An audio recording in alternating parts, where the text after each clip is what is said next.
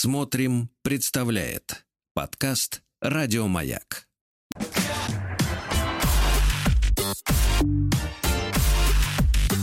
Сергей Стилавин и его друзья на маяке. А, Друзья мои, э, доброе утро вам всем. Сегодня у нас среда, середина де- недели с Благовещением, с праздником, товарищи, поздравляем сразу, да. Ну, а Владик-то у нас оказывается панк-рокер, да. Э, Наркоманов проклятых послушали. Они очень хорошо с утра заходят. Да, мерзость.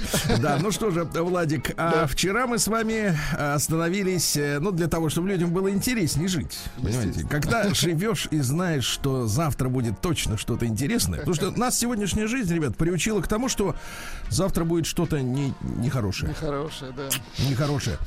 Вот, а то рубль, то еще что-нибудь, то вот канал, так сказать, то какой-нибудь э, метеорит. В общем, честно говоря, перестали люди от жизни ждать завтра, э, что лучше будет, чем вчера. Вот это проблема. А Мы потихоньку стараемся как-то изменить эту дурную э, систему, да, Э, и наши постоянные слушатели знают, что Сергей Валерьевич на следующий день будет читать, вчера они знали, а сегодня наступило то самое завтра, э, будет читать продолжение письма Мари де Пари. Вот. И, Владик, я вам переслал сейчас на почту отклик Мари.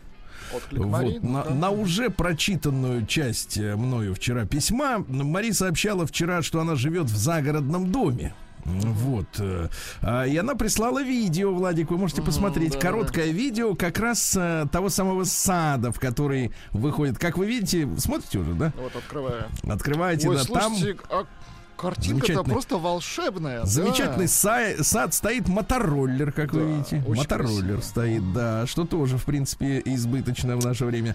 Так вот, э, 110 квадратных метров, пишет она, доп- в дополнение к интересующимся, да, в пригороде в Париже, в 10 километрах от Парижа, стоит, аренда стоит 2400 евро в месяц. Давайте-ка, Владик, быстрый калькулятор. 2400, 2400. 2400 на 85 примерно. Ну, плюс-минус, куда там. Эх, сейчас узнаем, ребята, цифру. на- Ну, давайте на 85. На 85, конечно, что там? 204 тысячи. 204. 204 тысячи в месяц. Вы должны сказать, ну возьмите себе в руки. Да нет, Ну, не возьмите себе евро. Вот.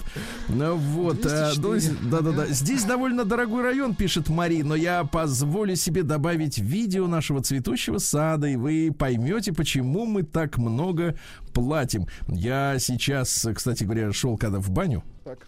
ничего подобного не видел. Подобного роскошества. Да, ничего подобного. Давайте перейдем к продолжению письма. Там же идет сражение с мышью. Вы помните?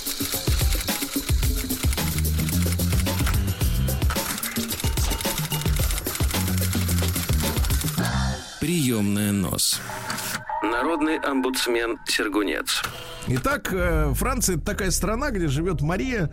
Она волею судеб показалась вот там за бугром. Ее вывезли девочкой, вы помните, да?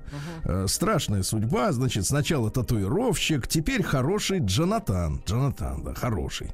И, соответственно, у них много детишек, это замечательно. Есть скутер итальянский, да? Вот, в саду красивый. И тот, и другой. И мыши. Э, Как мы выяснили, мыши заходят в дом к французам через дверь. Это очень странное наблюдение. Открывают мышиной лапой. Кстати, пришли ли вам, Владик, советы бывалых мышеловов о том, как бороться с этой загородной напастью? Потому что, конечно, мышь друг человека. Слушайте, Вот, ну вчера ведь- писали, но они ушли в историю. Дорогие наши слушатели, напишите еще разок. Почитаем, как вообще бороться с мышиной Ну, это заразой. эффективный, Да, эффективная эффективно. борьба. Значит, у них есть код, э, э, код сфинк, э, сфинк, э, сфинкс, сфинкс код. Кот есть, да, который боится, который боится мышей, поэтому он их не ловит, да? Э, Постоянно ходят в гости, которые, значит, заходят и, сидят там целыми днями в этом доме за 2 400 в месяц, потому что у них, видимо, не такое, и поэтому им хочется побывать в нормальном доме, да, бесплатно. Вот, и дверь открыта, распахнута в сад, оттуда идут постоянно мыши косяками, да. Э, Последний случай, который описывается, э, упаковка чечевицы с прозрачным окошком. Кстати, товарищ товарищ производители, вот давайте я, как э, человек, который много лет уже рассказываю, э, благодаря нашим гостям, о раздельном сборе мусора, вот эта упаковка, она самая омерзительная. Потому что когда у тебя в одной упаковке и бумага, и пластиковая вот эта окошечко, да, полиэтиленовая, ну куда выбрасывать-то? В пластик не выбросишь, в макулатуру тоже, понимаешь? А разрывать все это дело, это замучаешься.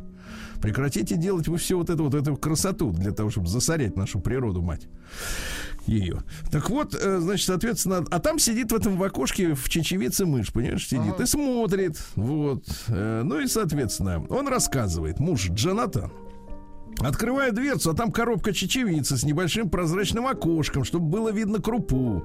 А так типа не видно, если написано просто на, на упаковке. Вот я не знаю, соль всегда продавали без окошек, было написано просто соль, правильно? А на сахаре было написано сахар. Зачем на него смотреть-то? На сахар. Что смотреть-то? Его есть надо, правильно? Теперь пишут силь. Ну, соседи пишут силь. И кит. Так. Вот и дописались уже. За этим окошком сидит мышь, поедает нашу чечевицу. Понимаешь, у женщины, вот что хорошо, у женщины есть чувство собственности. Мужчина, может быть, и махнул рукой, да и хрен с ней с чечевицей, да, а женщина понимает, что у нее едят чечевицу, понимаешь, это ее чечевица. Я спрашиваю, ну, а я представляю, как спрашивают. Я спрашиваю, как ты от нее избавился? Он, Джонатан. Ну, я взял коробку в руки, Ко мне на ладонь выскочила маленькая мышка и смотрит на меня своими голодными глазами. Я закрываю, это теперь Мари пишет, я закрываю глаза рукой, но спрашиваю, и что, и что же ты дальше с ней сделал? Интересно, как это звучит по-французски. Не знаю. Нет, я тоже не знаю, это театральная база. Извините, я тут просто зачитался. Ну, сейчас, сейчас, погодите. Сначала мы с вами э, То, мышь, кстати, предположение, почему, почему мыши заходят, они всегда да. заходят свиньей идут, они вот строем. Да, да, да, да, да. По-западному. Да, да, да. Как еще эти мировинги ходили. Да, да, да, как на нас ходили. Да. Я закрываю глаза рукой, но спрашиваю, и что же ты дальше с ней сделал? А он говорит, конечно, а теперь внимание, это парадоксально. Слушайте, вот все-таки позиция э, европейцев, да, вот мы, нам кажется иногда, что а что они вот терпят? Ну, вот их сейчас там закрыли опять на, на карантин, на жесткий, уже теперь до мая. А они все сидят. Uh-huh. А типа, как бы, я так привык, что они такие все свободные, и, в общем-то, типа, что-то должны как-то шевелиться. А сидят, понимаешь, и ничего. И не жужжат. Так вот, а он говорит, конечно, положил обратно в коробку с чечевицей. Так он, видимо, гринписовец. Да нет, он европеец. С. С, вот именно. А чтобы быть европейцем, ребята, надо вот так рассуждать. Так что если кому-то хочется без виз или еще что-то, то сначала надо начать думать, как они. Вот что если вы думаете, что мышь надо раздавить каблуком, вот не знаю, не, нет, нет, такое, это негуманно, накормить ядом, э, засунуть в мышеловку, прищемить, утопить, э, то, в принципе, вы не европеец. Обратно положить. Я пишет Мари. Ладно, хорошо, но коробку-то ты потом отнес подальше от дома. Вопросительный знак. Джонатан начал виновато оправдываться. Не совсем. Я поставил ее обратно на полку и закрыл, чтобы мышь не боялся доедать свою чечевицу. А я ему говорю, Маша пишет, нашу чечевицу. Нет, она, она доедала. Нет, так большими буквами написано. Она доедала нашу чечевицу, дорогой. Нет, да, женщина я вижу насквозь. Да, это понятно, это собственность. Да. Сергей, Влад, ответьте мне, пожалуйста, это чисто французское или чисто мужское? Что-то такое, чего я не понимаю. Я не могу злиться на, Джон, на Джона. Нет, не на Джона ты злишься, ты на Джонатана. Как яблоко. Потому что он делает только добро, но и кормить по полевых мышей у нас, у себя в доме я не хочу. Я добавлю нашей чечевицей. Борьба за дом ложится на мои плечи. Буду делиться успехами. Доброго дня, Сергей, Влад, дорогие радиослушатели, Мари де Пари. Значит, дорогая Мари, ну вот это настал момент истины. Я, я, честно говоря, понимаю, что вы попали в Европу маленькой девочкой, то есть ваш характер не окончательно сформировался на родине, но мне, как человек, который окончательно сформировался на родине, очевидно, что это просто европейский вот этот менталитет. Подходит. Да. Конечно, с, снаружи, да, вот для простых обывателей, у кого нет ни дома за 2 400, да, а я бы сказал, ребята, я это видео размещать не буду. Если бы вы увидели, вы все бы покрылись бы пятнами от зависти. И я покрылся. Поэтому я вас берегу. Так вот, значит, нет ни дома, ни скутера, ни мужа Джонатана. Со стороны-то все выглядит прекрасно и такая, знаешь ли, но она ест ее чечевицу, понимаете? Я уж, я не буду даже эти медицинские все темы. Сейчас бы Рустам бы тоже покрылся бы пятнами. Как медик он бы рассказывал, как мышь переносит заразу. И, и как можно погибнут. Под, и как можно подхватить, и как он часто моет руки, и как у него в машине всегда, когда я беру на тест машину после него, у него 10 баночек этого санитайзера какого мертвая мышь у него в машине. Нет, нет, ну вот все протерто, салфетки, все очень такой, очень гигиенический, товарищи, я сказал вот так. Вот. Но, э, значит, товарищи, но она же, но это действительно, это ее чечевица, женская чечевица, во-первых. Да, во-первых, это ущерб, во-вторых, это зараза, или, или можно местами поменять. Но самое главное, что вот эта позиция красивенькая со стороны, она действительно абсурдная. Потому что э, в наших деревнях, да и в городах, наверное, где водились мыши, естественно, всегда есть мышеловка. Конечно. И сейчас Владик почитает, э, значит, методы борьбы, да, от народа. Я скажу честно, я тоже перепробовал массу всяких, так сказать, историй. Механические какие-то, еще что-то такое. Э, вот яд они не едят, если честно. Они не идиоты. Вот, идиоты, а... наверное, скорее те, кто, так сказать, думает, что они будут есть этот яд. Вот, да, но, а, а самая эффективная вещь, я действительно многие вещи такие перепробовал, ну, то, что действительно, вот ты сидишь там, например, э, философски думаешь о чем-то, и вдруг идет, понимаешь ли, и смотрит на тебя. Ты понимаешь, Это неприятно, нагло. я согласен абсолютно Нагло идет, смотрит, Слушайте, и вовсе не голодными глазами, как говорит Джонатан, а наглыми глазищами. Наши огромными. слушатели прислали много э, да. методик. Так вот я свой, свой а, способ, потом свой. вы слушатели. Давайте. Значит, а мой способ такой, значит, увидел, шерстил, естественно, как и все вы в интернете. Угу. Вот, обнаружил, что есть э, электрическая штука. А, Значит, она звук издает какой-то отпугивающий, нет? Звук издает женщина, когда видит э, мышь. Нет, ну и есть, мышь его, есть, поверьте, которые, не боится. Которые... И мышь не боится. Нет, нет. Ну, это, такая, это такой да. боксик, боксик, угу. да, э, значит, э, квадратный. Он размером, наверное, ну, по, по, по, по размерам, если сверху смотреть, как, как смартфон, да, угу. ну и толстенький, высотой, наверное, так, в полторы мыши. Вот, там туннель внутри, Uh-huh. Вот туннель и, соответственно, э, пластины металлические, которые при проникновении мыши подают мощный разряд тока. Это самый гуманный способ. Самый мышь гуманный, не мучается. То есть она сразу погибает. Ну, потому что в мышеловке мышь мучается. Ее защемляет, угу. она бедная там. А если еще за лапку или за хвост, она умирает от, это, ну, сами понимаете, от, так сказать, от таких мерзких причин. Это действительно не гуманно. А здесь все гуманно, электричество сразу бах, и все. И мгновенно. И работает отлично, вот, честно могу сказать. Вот. вот. Но мне тоже их жалко. Я тоже люблю мышей, правда, мышей. Но они не это самое, вот, э, но чечевица дороже. Угу. Теперь вы давайте. А, вот э, методик много. Пишут, что можно и битое стекло э, по периметру ну, дома разбросать. Но слушайте, вы сами же будете по этому битому стеклу бегать.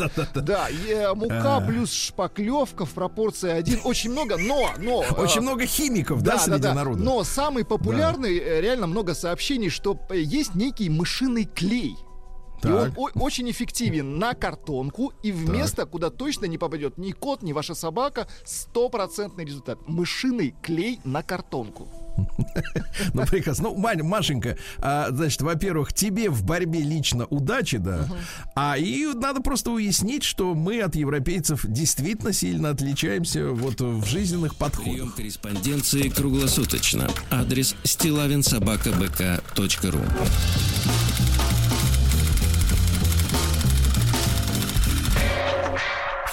Стилавин 2 Л. Значит, на тему мужчин и женщин, Владик, я знаю, что вы любите эти все истории, да? Обожаю. Вот, а прислали мне памятку для мужчин.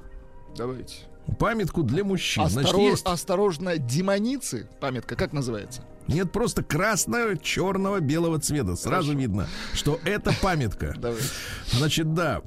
10 э, принципов построения семьи в РФ. Памятка для мужчин. Так и написано. Хорошо. Я просто это зачем читаю? Э, затем для вашей информации, чтобы девчонки, да, которые, ну, естественно, думают, что мужики, они какие-то неорганизованные, да, что можно захомутать. Вот начали, к, к сожалению, для девчонок таких ушлых, а у нас очень хорошие женщины, в принципе, большинство. Но есть ушлые, да, которые хотят захомутать, там, то все.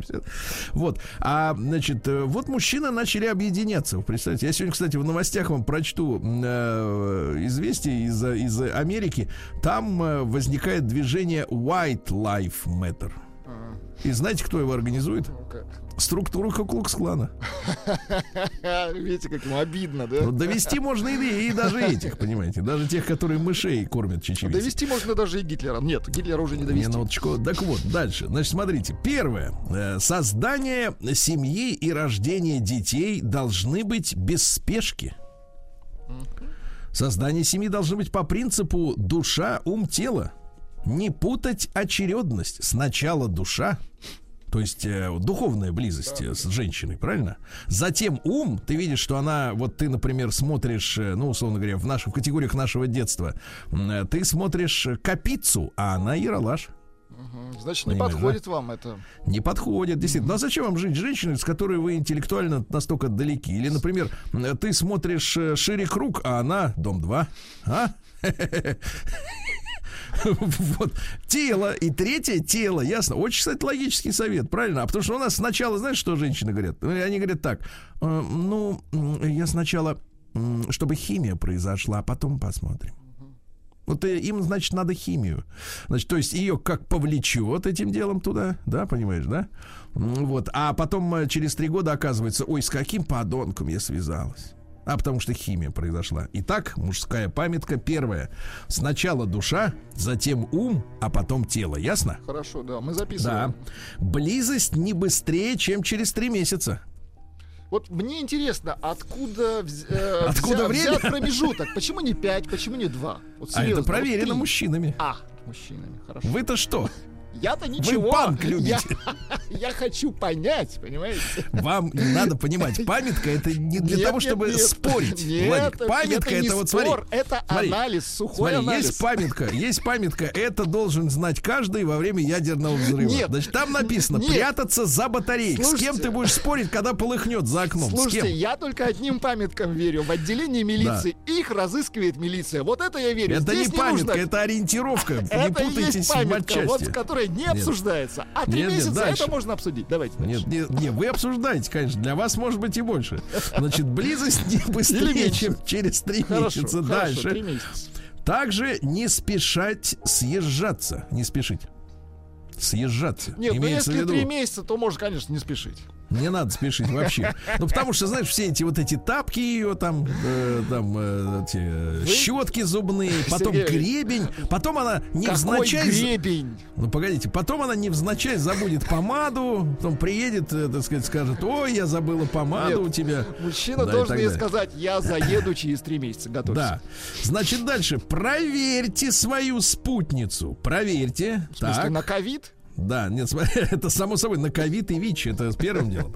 Так вот, проверьте свою спутницу, пишет, э, значит, так. памятка, не на витрину, на демо-версию, на маску. Значит, в стрессовых ситуациях хорошо помогают для этого различные провокации. Так. Вот. Дальше, детей не рекомендуем заводить ранее, чем через полтора года. Вот тоже странно. Хороший срок, смотрите, чтобы понять, как ты любишь женщину без эндорфинов. Запомнил? Без эндорфинов слить эндорфины. А, донеси ей изначально, что дети не помогут ей манипулировать тобой, в том числе удержать тебя, если будет косячить. Понимаешь? Будет косячить. Хорошо, косячить. Прекрасно. Вот так, Владик. А ты говоришь, их разыскивать. А, 9 месяцев плюс 3, это сколько? День дяди Бастилии пустую прошел. 80 лет со дня рождения. Ух ты, а ей уж 80.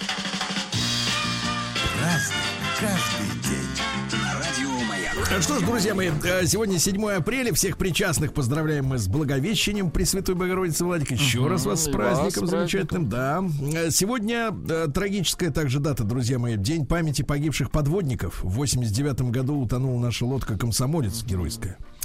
Вот. Сегодня день государственных органов ры- рыбоохраны. Рыбу нужно охранять от, Конечно. от подлецов, скажем так. Да, да, да, надо охранять. Дальше. Всемирный день здоровья сегодня отмечается. Хорошо. Вот. А с какой целью? Чтоб, чтоб не захворать, Потому что если как вот э, с точки зрения нашей сегодняшней политкорректности, получается как? Здоровому это и, это и даром не надо, праздник этот, правильно? А больному завидно, ну, в хорошем смысле, то есть а, флахом. А если ну, хорошо отметить, завтра заболеешь, а? Вот именно, да. Так что какой-то ненужный нам праздник, да, да, совершенно. Да. Дальше. День рождения Рунета сегодня отмечается. Ну, в 94 году выдали нам от щедрот домен RU. Угу. То есть раньше-то у нас был SU, Soviet Union.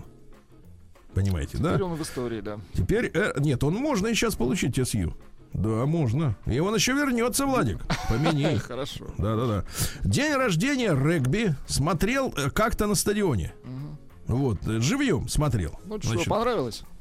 Ну, вы знаете, дрочливые. Дрочливые, да. Потом, также трагедия, товарищи. Международный день памяти о геноциде в Руанде. Это произошло в 94 году, в тот день, как нам дали домен РУ.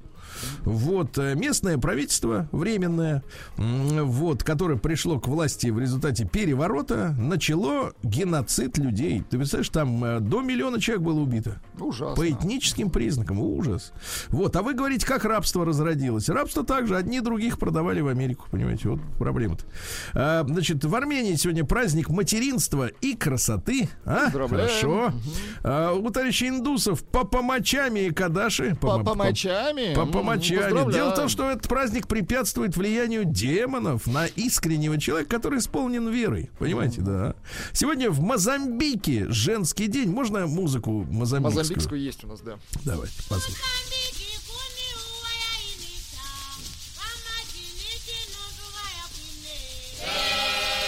Но это уже не женщина. Ну, да, хорошо, прекрасно. Сегодня день косметолога. То есть, вот, в принципе, конечно, э, косметологи это кто? Это вот они мажут их, женщин-то, понимаешь, да? Мажут. мажут. Вот. Э, фу, а, смахнул те пыль. красивше становятся, да. Да, а в итоге потом, а как вот, а вот, а как же быть с ненамазанной? Не намазываем, там операция нужна. Нет, нет, обман, не, обман это большое-большое зло, обман. Нет, никогда. Дальше, э, у славянский праздник сегодня день богини Карны Плакальщицы. Это богиня печали. Вот, э, да. Ну, соответственно, дальше. Э, день без домашнего труда. Я думал, день без домашнего насилия. Но без труда тоже неплохо. Без труда хорошо. Да, конечно. Да.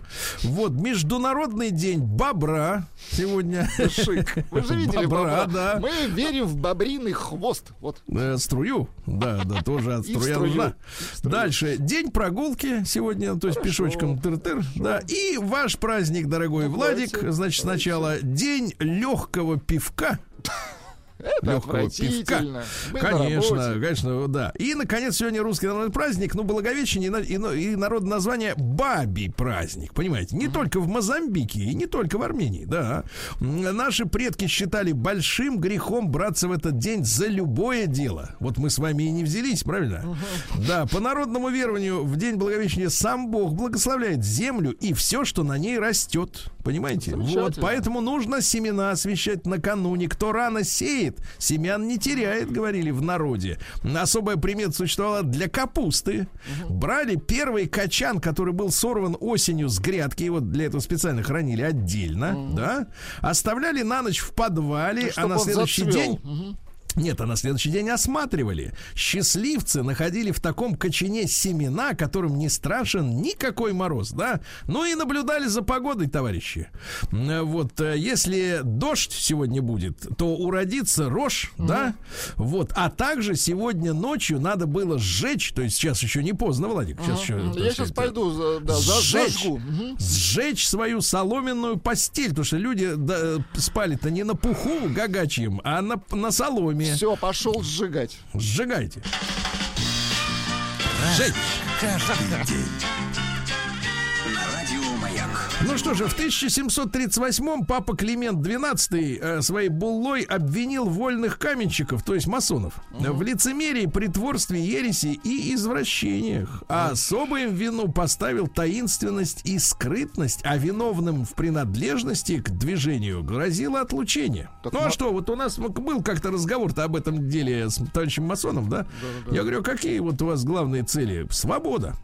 Нет, ну, вот. ну, то, что они извращенцы, это не очень хорошо. Не, минуточку, минуточку. Это вот, э, да, я понимаю, это поклеп. Так вот, э, я вам скажу так. так. А, а свобода-то, если в западном понимании, то оно что под, подразумевает? Еще раз. Это увидел мышь, по... отпусти. Нет, свобода это не то. Свобода это выбор себе нравственных, э, нравственной шкалы. Ну, по себе выбор, да. Да, да, да вот это сам... хочу, это не как... хочу. Да. да, как хочешь. Ну, давайте. Сегодня в 1770-м Уильям Уордсворт, это английский поэт озерной школы, школы, там Байрон был, помните, да, а это другой, вот, я не Байрон, говорит, я другой, и это тоже не Пушкин.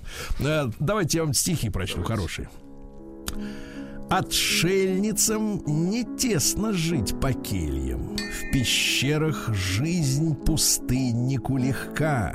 Весь день поэт не сходит с чердака, работница поет за рукодельем. Ткач любит стан свой. Форнер Фельс к ущельям пчела с полей летит издалека, чтобы утонуть там в чашечке цветка. И узники живут в тюрьме с весельем. Вот почему так любо мне замкнуть в час отдыха мысль вольную поэта в размере трудном тесного сонета. Я рад, когда он в сердце чьем-нибудь, узнавшее излишней воли бремя, прольет отраду, как и мне, на время. Складно. Да. Перевод неплохо. Вот именно, и перевод хороший. Э, в 1772-м Франсуа Мари Шарль Фурье, это французский утопист. Утопист это то есть человек, который знает, что так не будет, но все равно что говорит. будет ничего хорошего. Да. Значит, э, ну что ж там, э, в первой половине 30-х годов Герцена соблазнил он, так сказать, своими, так сказать, а, да? своими, понял. Нет, нет, не своими, другими. А в 40-х годов вот именно фурьеризм был очень популярен среди наших этих, ну вот этих иностранных жителей, но наших вроде как. Значит, э, Герцен говорил, фурьеризм, конечно, всех глубже раскрыл вопрос о социализме. uh Так вот, нищета и разврат вот как Фурье характеризовал все те печальные экономические и нравственные условия, в которых при нем жила большая часть человечества. А теперь, внимание, вдумайтесь в эти слова. Они справедливы. Нищета и разврат. Очень, Понимаете, очень да? плохо. Очень плохо и очень точно. В 1795 году во Франции принят закон, по которому основной единицей длины стал метр. Понимаете, да? Наш метр, а не американский. Вот, кстати говоря, ну, метр наш, это точно. А, что интересно, метрическая система была допущена к применению и в России э, через 100 э, с лишним лет. У нас же там э, аршин. В 1899-м а, проект разрабатывал, свой метр разрабатывал Менделеев. Свой, вот. хорошо. Да-да-да. Но введено окончательно только в 1925 году. Угу. А в Америке и так не введено, хотя они подписали эти все конвенции метрические. Сегодня у нас в 1803 родилась э, Флор Селестин Тереза Генриетта Тристан Москосо. Красиво назвали. Москосо. Москосо. Пойдем сходим говорит, в Москосо. Давайте, давайте, товарищи, не парьтесь, говорит, зовите просто Флора, Флора Тристан Афганистан. Значит, французская социалистка, феминистка, так?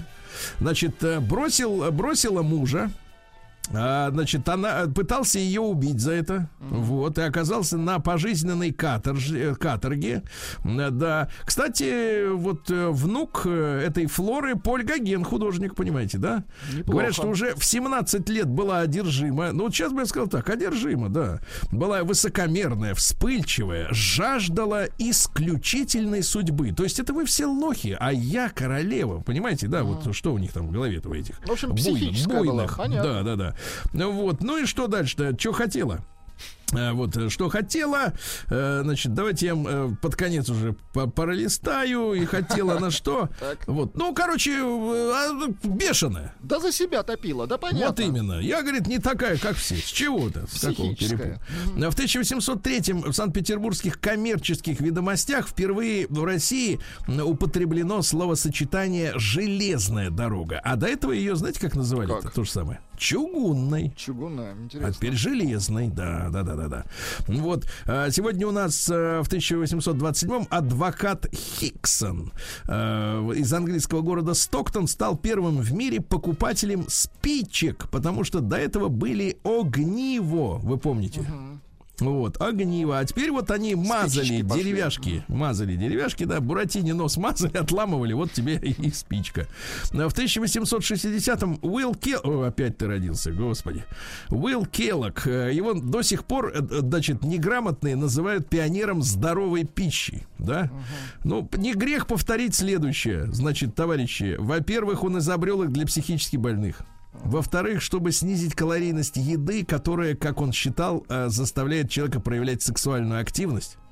Вот, а он боролся с, ана, э, с, э, с рукоблудием. Ага. С рукоблудием боролся, понимаете, этим методом. То есть он главный вред видел в рукоблудии. То есть, вот. в принципе, сейчас вся Америка вот с этими борется, да, своими завтраками? Нет, ну там они стали супер калорийными, там столько сахара, что, да, в принципе, для детей, да, в принципе, только этим и заниматься. Вот этим, э, да. Вот. Ну, дальше, да, вот, э, так вот, э, говорил, что, э, а, зашивали детям органы, Ужас чтобы, какая. так сказать, бороться, опять же, с рукоблудием, да. Вот, ввел вегетарианскую диету как раз, которая запрещала употребление мяса, которая пробуждала, как он считает, чувственность. Угу. Вот, понимаете, да? Ну, надо же понимать, что откуда так. Как? В 1864-м полковник Сергей Васильевич Зубатов в этот день родился. Ну, давайте так скажем, один один из честных защитников э, империи русской, да, потому что, почему я так говорю, по итогам его жизни он э, в охранном отделении занимался вербовкой э, доносчиков, которые извещали, естественно, о каких-то акциях революционных, да, в том числе о терактах многочисленных, внедрял э, в, в, ряды заговорщиков агентов, и так далее, так далее. Но честность его заключается в том, что как только он узнал об отречении Николая II, uh-huh. он застрелился. Потому что это честный человек, он, он искренне боролся за свое дело. А искренних борцов, э, при всем, при том, что мы можем соглашаться с ними, не соглашаться, но надо уважать, понимаете? Uh-huh. Уважать надо. Вот, видишь, человек, человек жизнью доказал своей, то есть смертью, что был Преданность. искренним. Uh-huh. В 1883-м Джино Северини, итальянский художник, который подписал первый манифест живописи футури туризма.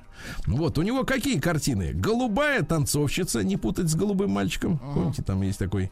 Вот. Э, и, наконец, э, утрачена во время Второй мировой войны картина замечательная. Танец пан-пан в Монико. Вы представляете, как, представляете, как прекрасно могла бы быть картина пропавшая, наверняка украли какие-нибудь коллекционеры, с таким названием, а? Шик. День дяди Бастилии пустую прошел. 80 лет со дня рождения. Ух ты, а ей уж 80. Разный, каждый а вот, товарищи, по литературе-то пройдемся. Давайте. В 1889-м родилась чилийская поэтесса Габриэлла Мистраль. Не путать с вертолетоносцами. Угу. Вот. И дали ей Нобелевскую премию в 1945 году. Представляешь, людям до этого дела было в 45-м. Вот. За поэзию истинного чувства. Вот. Давайте-ка я вам прочту ну пару строк. С ним я встретилась на тропинке. Речка спящая не пробудилась, Не раскрыл шиповник бутоны. А в душа моя вдруг раскрылась, и у женщины потрясенной все лицо залито слезами. Шел и нес на губах веселых он свою беспечную песню, а взглянул, и мне показалось, песня глубже глуби небесной, а тропинка мне показалась странной, словно во сне бессвязном. Неспроста на рассвете алмазном все лицо залито слезами, а? Красиво. Ну вот было у вас так в жизни, что при виде вас женщина плакала? Ну, если только в детском саду. А потом вы остепенились, А да? потом, да. А вот по этой причине, что вы песню несли на губах своих. Нет, Извините. А в 1891-м Оле Кир Кристиансен родился. Это датский плотник, э, мастер игрушек. э, Ну, понимаете, да? Он придумал Лего. Э, Там два слова. Лег — это играть. Лег. А годы ты, годы ты. Так. Это хорошо. Играть хорошо. А правда, что они вначале были деревянные? Конечно, они были деревянными. Вот. А почему Жаль. не быть деревянными? Пластика, пластика-то не было. Сегодня в 1893-м Аллен Даллис родился. Ну, один из главных врагов, э, так сказать, России, да.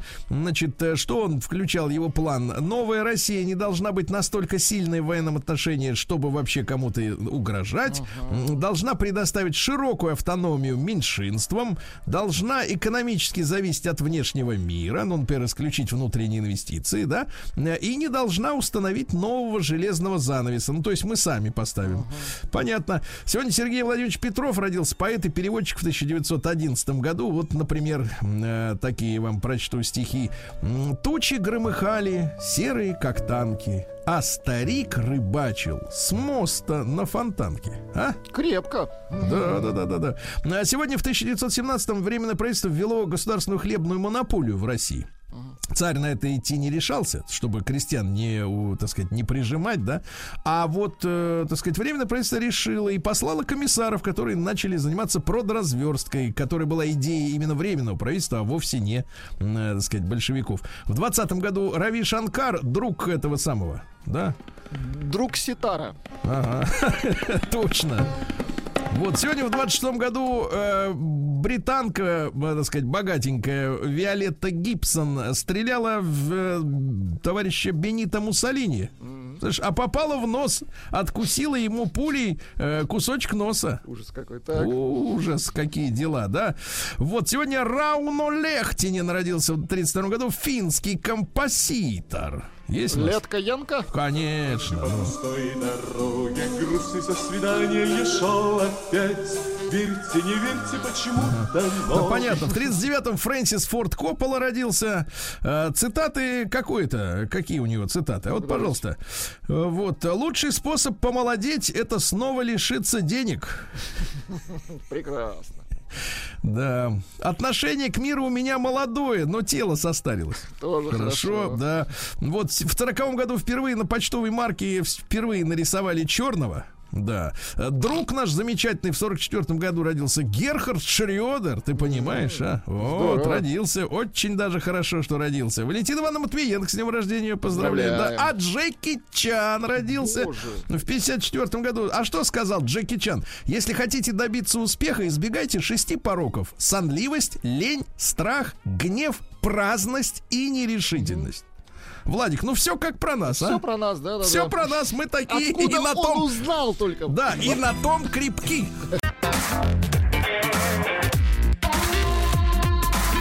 Сергей Стилавин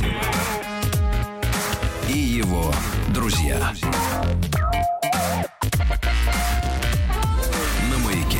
Ну что ж, товарищи, надо сказать, э, доброе утро. Сегодня у нас среда. Э, Сегодня к ночи, к ночи в Москве ожидаются дожди, Владик. Жаль, да. жаль. Так что завтра берите калоши. А в Омске благодать ярко светит солнце до плюс пяти. Неприятно это слышать. Ну вот, мужайтесь.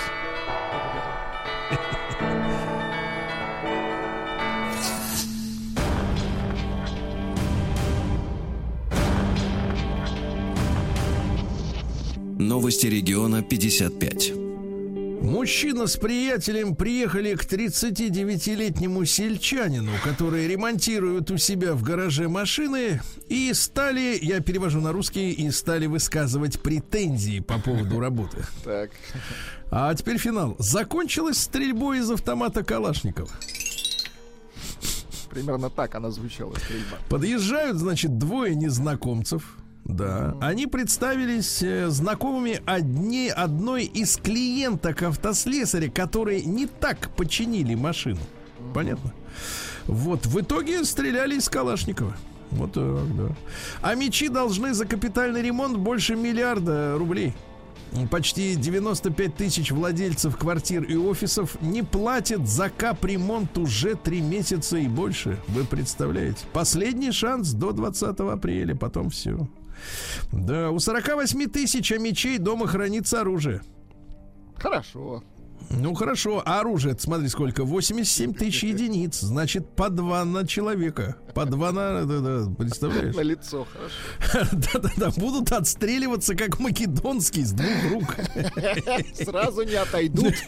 Да. Омские ковид-диссиденты заплатили штрафов на 25 миллионов рублей. У них отсутствовала на лице маска. Маска, я тебя знаю. А в теплой остановке на окраине Омска избили и ограбили мужика. Слушайте, мне кажется, теплые остановки Омску не нужны. Вот такие Не, ну как-то это не вам решать, во-первых, Нет, ну там самое главное. постоянно там расцвет криминалитета. Да, так вот на полу темная, извините, теплой остановки на улице Демьяна Бедного заметили лежащего мужчину, сотрудники патрульно-постовой службы. Значит, 35-летний Амич заявил, э, значит, э, что э, побили меня, говорит. А сам-то мужчина, говорит, ничего, говорит, не пропало вроде бы. Однако оперативники, просмотрев записи с камер видеонаблюдения, ну вот это последняя тупость бить человека и отнимать у него под камерами видеонаблюдения, да? Значит, оказывается, все-таки, а он-то не помнит, а у него отобрали наушники и деньги. Они ему говорят, тычет в экран, говорит, ты смотри, у тебя наушники отняли, а он точно Ужас. вот так. Омский депутат по колено провалился в яму рядом с, с остановкой. По колено. Ну вот будет у него занятие. Нет, теперь. давайте так, пока по колено. Пока по Можно и глубже, да. Да, а Мич не поделил женщину с соперником и сжег иномарку. Ужасно. Мужчина специально для этого купил полтора литра бензина на заправке. Ну, в принципе, это незаконно, э, потому что, получается, ему наливали в пластиковую бутылку, а должны в канистру, правильно? О, уже неправильно. Так вот, 38-летний ревнивец, э, значит, на 13-й северный, понимаешь, любил, 13 северная. любил 36-летнюю женщину. У Иванова Вот. есть э, песни «Я тебя недолюбил». Вот Да, да, да. Ну и, соответственно, что там, что там произошло? Э, Дело в том, что он, женщина-то она вильнула хвостом, ушла к другому сожителю. Мгм, Печально. А Мич выпил, э, тот самый И 38-летний, не взял, закусил. да, не закусил, взял бутылку, налил туда бензина, да и сжег Рено Меган потерпевший. Печально. Сжег, да. Машина-то не виновата. Да, на площади Лицкевича хотят сделать скейт-парк, ротонду и форум с фудкортами. Неплохо, да. Из Омской области в Казахстан не выпустили 120 элитных венгерских телочек. Хорошо. Жаль. Наши. Вот. а Омский пенсионер хотел купить черную икру у хоккеиста в маске и лишился 110 тысяч рублей. Хотел Знаешь, полакомиться. Он хотел наесться икрой и форелью. А сосиски ему уже не нравятся, ты понимаешь, да? На- о, но со- это ни разу не слышал, не видел сообщения, чтобы кого-то кинули на сосиски. А вот на икру кидают, а? Да, дальше омский пловец замечательный Мартин Малютин выиграл два золота чемпионата России и отобрался на Олимпиаду, ясно? Поздравляем. Поздравляем, да, заслуженный мастер спорта. Вот это приятная новость, действительно. Дальше. Житель Омска создал в соцсетях страницу по продаже гаджетов известной марки со сниженными ценами. И обманул пятерых на 240 тысяч рублей. Видите как? Да. Ну и пару сообщений буквально из Омска. А мечам выплатили по 1100 рублей на, на лицо за лифты. На лицо выплатили прекрасно. конечно. За лифты выплатили, Хорошо. да, это хорошо. Ну и, наконец, э, в Омске суд арестовал срочника, солдата, за то, что тот э, Он пулял... срочно Нет, он пулял видео в ТикТок, идиот. Так вот, э, Чучело, будучи на да. территории военного учебного заведения, находясь в форме, форме с российской армии, значит, размещал вид видосики в ТикТоке. Вот болваны, они уже в армию пошли.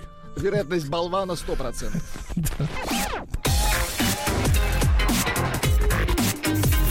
Сергей Стилавин и его друзья. На маяке. Ну что ж, сегодня много хороших новостей. Мужайтесь, Владуля. Да-да-да, я получаю удовольствие. Во-первых, в Курской области спасатели помогли бобрам выбраться из гидросооружения. Бобрам Ну, помогли. прекрасно. Это замечательная новость. Сегодня, тем более, Всемирный день бобра. Да, так что вот не обижайте хвостатых. Э, Теперь у Ленинградской области появилась своя столица. Представляете, тут же у нас есть такой парадокс. Э, Вот есть Москва и Московская область, и есть Петербург и Ленинградская область, да? Но центр не является столицей э, областной. А теперь Гатчина. Гатчина. Вот мой папаня из Гатчины, например. Так что я как бы вот, так сказать, э, э, двойной столичный, тройной столичный гражданин. гатчинский, мы вас так будем. Да, да, да. В Москве запустят народный каршеринг. Помните, эти новости уже вчера прозвучали? Сдать машину, ну, так ожидают устроители, сможет любой автовладелец. Вот, но я скажу так, все упрется в чувство со- частной собственности. Ну, конечно. Если честно. Мы 10 лет назад, я вот могу сказать нашим слушателям, с Рустам Ивановичем разрабатывали эту идею на нашей почве сделать взаимный каршеринг. Вот. И все это уперлось в одну простую вещь. А у меня там лежит за детское кресло сзади, а здесь у меня, так сказать, ароматизатор Ну мой, да. а, это, а тут я чищу, а здесь у меня очистки, Так и это- это все мое. Это только половина. Вы посмотрите, как они ка- катаются на них. Ну, это ж, они ж просто Ну, не жиль- это же- Не жильцы, не жильцы, да, вряд ли найдутся, конечно, люди, которые захотят, чтобы на них машинах машиной, ездили вот да-да-да. так, как эти ездят, черти. Значит, э, встречи с шефами, вкусная еда и карнавал. В Сочи пройдет очередной гастрономический фестиваль «Гастрит». Помните? Да, очень вкусно было. Да, с 1 по 5 июня все это состоится в Сочи. Замечательно, да. А, Спрос на говядину в России стал минимальным за последние 10 лет. Понимаете, чего да? так? Нет, нет, это не веганы. Не, не веганы. Дальше. Да, Рабочие уложили в Екатеринбурге асфальт в лужу. Ну, чтобы ей... Уже. Ну, чтобы остыл быстрее, наверное. Ну, зачем еще? Да? Оно же испарится сразу лучше. В Москве заработал велопрокат. Э, Значит, э, столичный велопарк увеличится на тысячу великов. И причем половина из этих новых будут электрическими. Представляешь, что крутить-то и не надо. Да, класс. Мгм. Да, скоростные поезда э, дневные между Москвой и Минском начнут ходить в апреле. Цена сноса э, 1600 минимум, так? 1600. Время в дороге почти 7 часов. Но ты раз и в Минске, Ну, правильно? здорово, да. Дальше на Алтае снежный барс терроризирует ферму на Алтае. Еще раз скажу. А, В конце марта завалил барана. Представляешь? А специалисты говорят, возможно, так мама учит подрастающих барсят охотиться. Потому что обычно они на фермы не нападают. Ну и, наконец, электронные паспорта в России начнут выдавать 1 декабря. Так что, Владик, готовьтесь там, Да-да-да. причешитесь как следует там, э, припудритесь, вас будут оцифровывать. Меня причешут. Наука и жизнь. Да. А Заголовок обнадеживающий, друзья мои. Что произойдет с вашим организмом, если вы будете съедать один банан каждый день? Ну-ка, давайте. Во-первых, бананы заменяют спортивные напитки. Ну, вот Так. эти дурацкие напитки. Да, дальше разгоняют метаболизм, то есть начинаешь э, перерабатывать все. Банан снижает давление. И, наконец, э, бананы содержат полезные бактерии, помогают при проблемах желудка. Мне кажется, реклама Слушайте, бананов. Да, слушайте, предлагаю нач- а, открыть движение Росбанан. И звучит Просто, хорошо. нет, давайте так, если уж Рос это сокращать, тогда Росбан. Класс, класс. Давайте, назван продукт, который, друзья мои, если у вас давлешка, нельзя употреблять. Так. Это вяленое мясо, там слишком много соли, это вредно. В Нижнем Новгороде выпустили предложение, оценивающее процесс старения. К сожалению, доступно везде. Грустная такая, да, новость. Грустная, А, исследователи выяснили, что 2 миллиона лет люди в основном питались мясом. Представляешь? Вот, а сейчас что? А сейчас не выдерживают, видите, переходят на орехи. На бананы. Так вот, искусственная кожа из, из э, так сказать, пущена заживляет раны. Представляешь, наши ученые сделали кожу на основе латекса, так? Плотно прилегает к ране, защищает ее от дальнейших воздействий. С кожей не сращивается, во время, в отличие от бинтов. И самое главное, что через нее можно рану смазывать мазью. Ну, круто, слушайте. А Здорово. потом, когда там образуется новая кожа своя, то латекс безболезненно отделяется и выбрасывается. Вот это круто, молодцы, Отлично. да. Ученые создали экологически чистый пластик из рыбных отходов. В дело идут голова, кость, Фу. кожа, кишки. Ну, все, что мы, то, что мы привыкли видеть в То, что мы как раз обожаем, да. Да. А, смотрите, девчонки, вам на заметку. Игнорирование партнера во время конфликта, ну то есть делаешь вид, что его тут нет, да? Мозг человека-то воспринимает как физическое насилие. Понимаешь? Это вот на заметку тем, кто конфликтовать любит. Так что вы сделаете выводы. Мозг реагирует как на фи, как будто его мужика бьют, например, если вы вот стоите и делаете вид, что его тут нет. Да. А ничего смешного. Ничего, Дальше согласен. наши дети будут крутить романы с искусственным интеллектом. Прекрасно. Прекрасно. Ну, туда и дорога. А, Эксперт назвал основное препятствие для полетов в дальний космос. Оказывается, это отсутствие магнитного поля. Без него у человека по- потеряются когнитивные функции, понимаете? А об этом, знаете, мозгом. кто говорит-то? Кто? Человек уважаемый, академик э, Института космических исследований Лев Зеленый. А мы зеленому всегда верили. Как из мультфильма нашего любимого, да, там же тоже был этот э, Там Рина зелёный. зеленая. Очень хороший специалист, кстати говоря, Лев Зеленый. Так вот, э, что самое интересное, говорят, что поле-то земное ослабевает чуть не к восьмому этажу. Ну, если на Земле даже Магнитное жить. поле, в смысле? Да-да-да, что если ти- типа ты живешь в небоскребе, то То там есть такая же история. пятого лучше не, не лезть. Нет, э, вообще лучше, лучше, Лучше ближе к заглубиться, земле. Ну, заглубиться, все да. рано или поздно там будут, да. Ну и, наконец, в янтаре обнаружены вещества эффективнее антибиотиков. Это круто.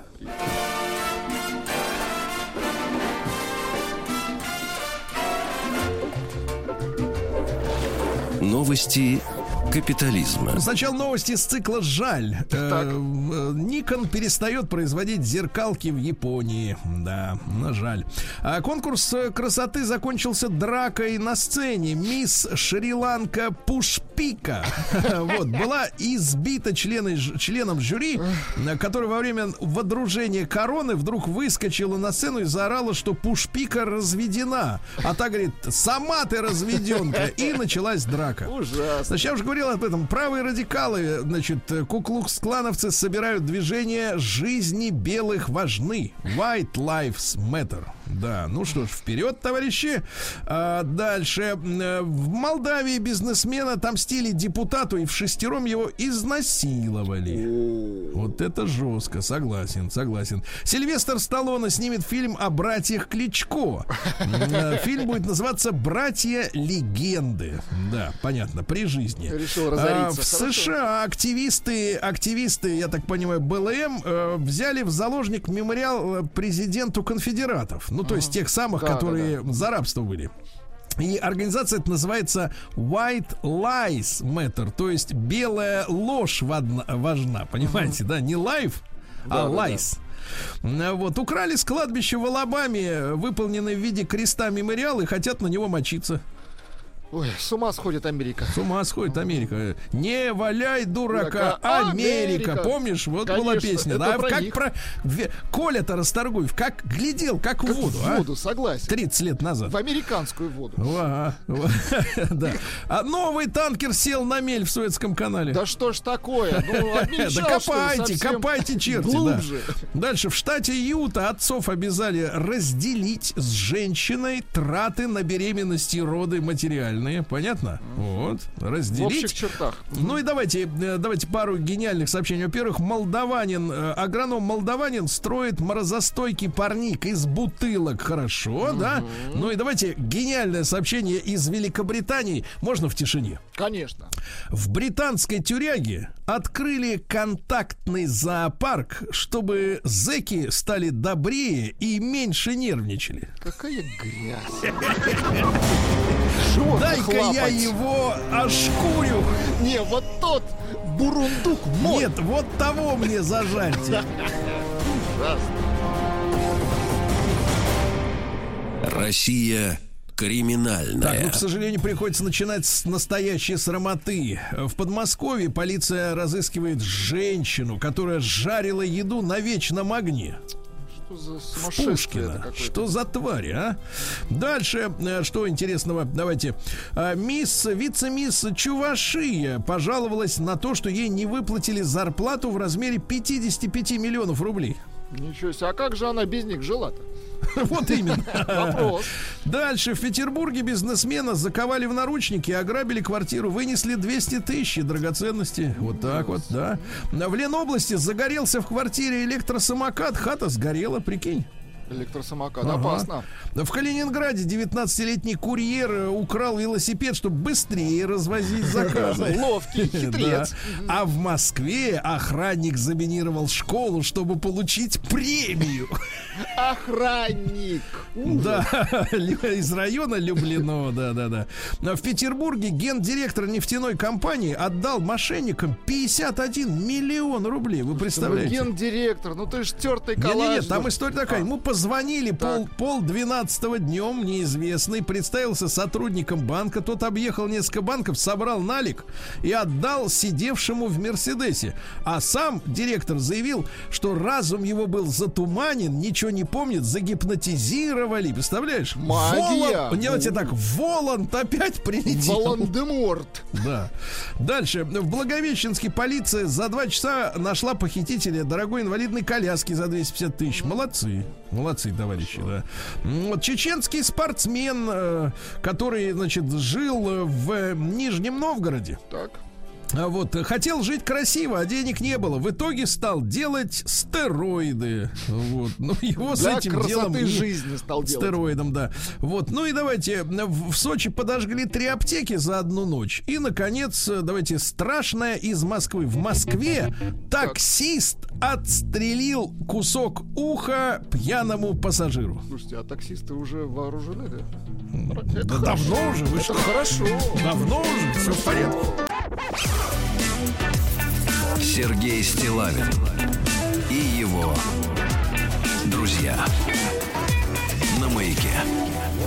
ну что ж, да, товарищи дорогие, сегодня среда, дожди ожидаются, Владик, осторожно, Хорошо. аккуратней ступайте, смотри, оглядывайся. да. У таксистов стволы. Да. Да что ж вы такое нагнетаете-то? Да ладно, я так, это, ну просто надо иметь в виду. Конечно. Щиток какой-нибудь возьмите. Что у таксиста тоже может быть ствол. Папку, что ли, какую-нибудь, как в жмурках, чтобы прикрыться можно было ухо, да. Слушайте, ребят, некоторое время назад э, такая новость пришла, ну, такая история из жизни, скорее. Решили мы сегодня об этом поговорить. Э, Такая развеселая история, что э, женщина э, это на Западе произошло, в Великобритании. Женщина перестала красить волосы и стала в соцсетях популярной. Ну, значит, фотографии приводится женщина, а волосы все седые. Как у тебя, Владик? Да, да, да. да. Только у тебя они Только короткие. я не женщина, единственная разница. Не-не, разница только в том, что у тебя короткие. Я имею в виду симпатичный такой же, да. Так вот, э, 51-летняя женщина, значит, она еще в 2000 году, когда ей было 30, да, м, вот, получила работу в рекламной индустрии. И с тех пор она тратила около, э, в рубли, я перевожу сразу, около 600 тысяч рублей в год. На краску. Это полтинник в месяц, да? На профессиональные средства и услуги мас- мастеров, которые тонировали ее с седину. И вот она, значит, прекратила этого, это делать ввиду пандемии, да, потому что Ввиду закрыли салоны. Да, салоны прикрыли, деньги тоже стали заканчиваться, ей краситься надоело, и в итоге вдруг люди ей сказали, елки зеленые, а ведь седая ты ничуть не хуже». Хороша. Да, хороша седо- седая бабуля. Так вот, слушайте, товарищи, давайте мы сегодня, так сказать, про возрастные дела поговорим, потому что я вот так прикинул тоже, сам отвечая на вопрос, который хочу вам задать, и удивился. А, значит, давайте, короткий опрос. А, Единичка через телеграм на номер плюс семь девять шесть семь сто три пять пять три три. Ваша молодость прошла. А, Я имею в виду не календарь, я имею в виду ощущение, По конечно, внутри. конечно. Конечно, ощущение, да, ну, есть такая история. Потому что, ну, кого, какие могут ощущения? Что вы не идентифицируете себя, например, с молодежью. Ну, то что вот... э, Вы обходите молодежь стороной. На всякий случай, да. Э, Вот, да-да-да. Ну, в общем, не ваша тема. Да, двойка нет, не прошла. Еще горит, так сказать, юности. Еще есть порох. Огонь, кое-где. да, да, да. Но ощущение молодости не ушло. Давайте, ну мы все понимаем, о чем идет речь, да. И большой разговор, да. А вот давайте так, давайте так, вспомните, ребята, я вот сейчас поделюсь вами, тут с вами тоже ощущениями, воспоминаниями, значит. А вот какой был первый звоночек в вашей жизни, что вот как бы возраст подкрался? Потому что я отвечаю, отвечая себе на этот вопрос, я сначала подумал, так, ну, был у меня случай, был случай. Так. Вот, э, когда, значит, э, э, у меня был обнаружен один седой волос. Ну, Вам сложно обнаружить, вы видите, вы и так седой-то по умолчанию, в принципе. Нет, да, некоторые говорят рыжий, дальтоники. Да-да-да-да. А, вот, да, да, да. Ну вот обнаружили, да, вас, и да. вы выдрали мне волос, выдрали. Да, вот. э, с тех пор вот не появлялся больше. А, а, а потом я понял, что нет, не это, не это. Знаете, а знаете, и вдруг я понял, что это мне как-то вот неприятно. Потому что одно дело, если ты в себе сам обнаруживаешь э, возрастные какие-то изменения, да, ну, например, четко подсел на нитроглицерин, да, вот, ну еще какая-то там спина болит, я не знаю. Э, По лестнице поднимаешься, одышка. Ну да, то есть тот что-то такое, что ты вот в себе чувствуешь, а другие пока еще не замечают. Ну да, и как бы да. А вот я понял, что меня бесит. Так. Меня бесит, что я даже не могу вспомнить, в каком же это году зараза это началась. Что мне люди начали говорить Сергей Валерьевич. Ага! Вот это что, зараза. Ты понимаешь, потому что я-то не просил их называть меня Сергей Валерьевич. А они начали. Сначала в прикол, в шутку, Да, да, а да. потом, смотрю, люди взяли за манеру это, так обращаться ко мне, как будто так и надо. И вот это, я скажу вам честно, Это ребята, это, да, отвратительный первый звоночек, который прозвенел без моего согласия, без спроса. Значит, а какой был в вашей жизни, когда возраст постучал вам в спину? Давайте, давайте Славу сначала повозьмем Давайте. за, за жабры. Ну, Слав, доброе утро. Да. Доброе утро, Сергей Валерьевич. Ну зачем же так, Вячеслав? Гад ты, Слав. Мы же вас без Гад ты, кровосос ты, кровосос. Так, ну Да. и как у тебя было? Не, дело? ну у меня все, ну, то есть, во-первых, первый вопрос, да, что сказали, ощущаете ли вы, что вы стали, ну, то, что называется, возрастной? Я, да, вне сомнений, я, мне в этом году 55, конечно же, возрастной, но у меня все через спорт.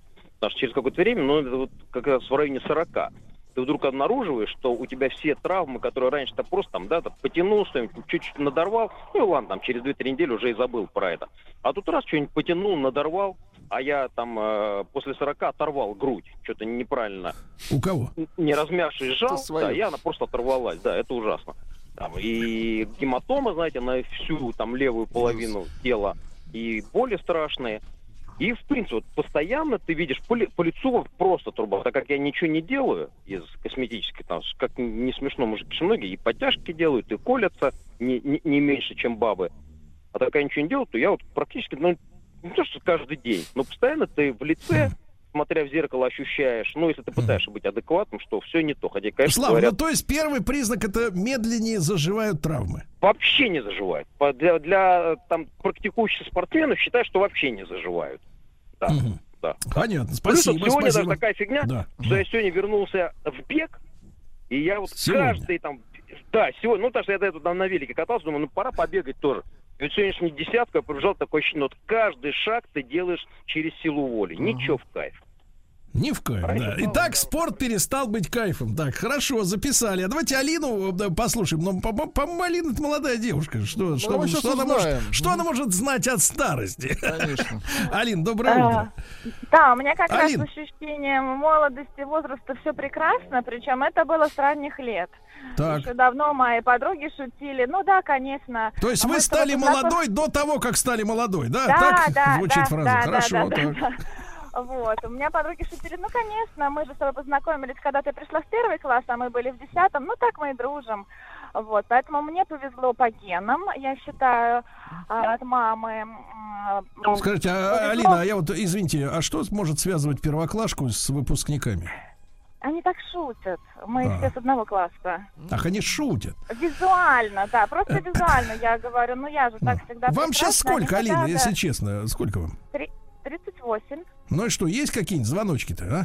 Один звоночек я поймала несколько лет назад, а, когда пыталась накрасить глаза. Я редко крашу глаза тенями.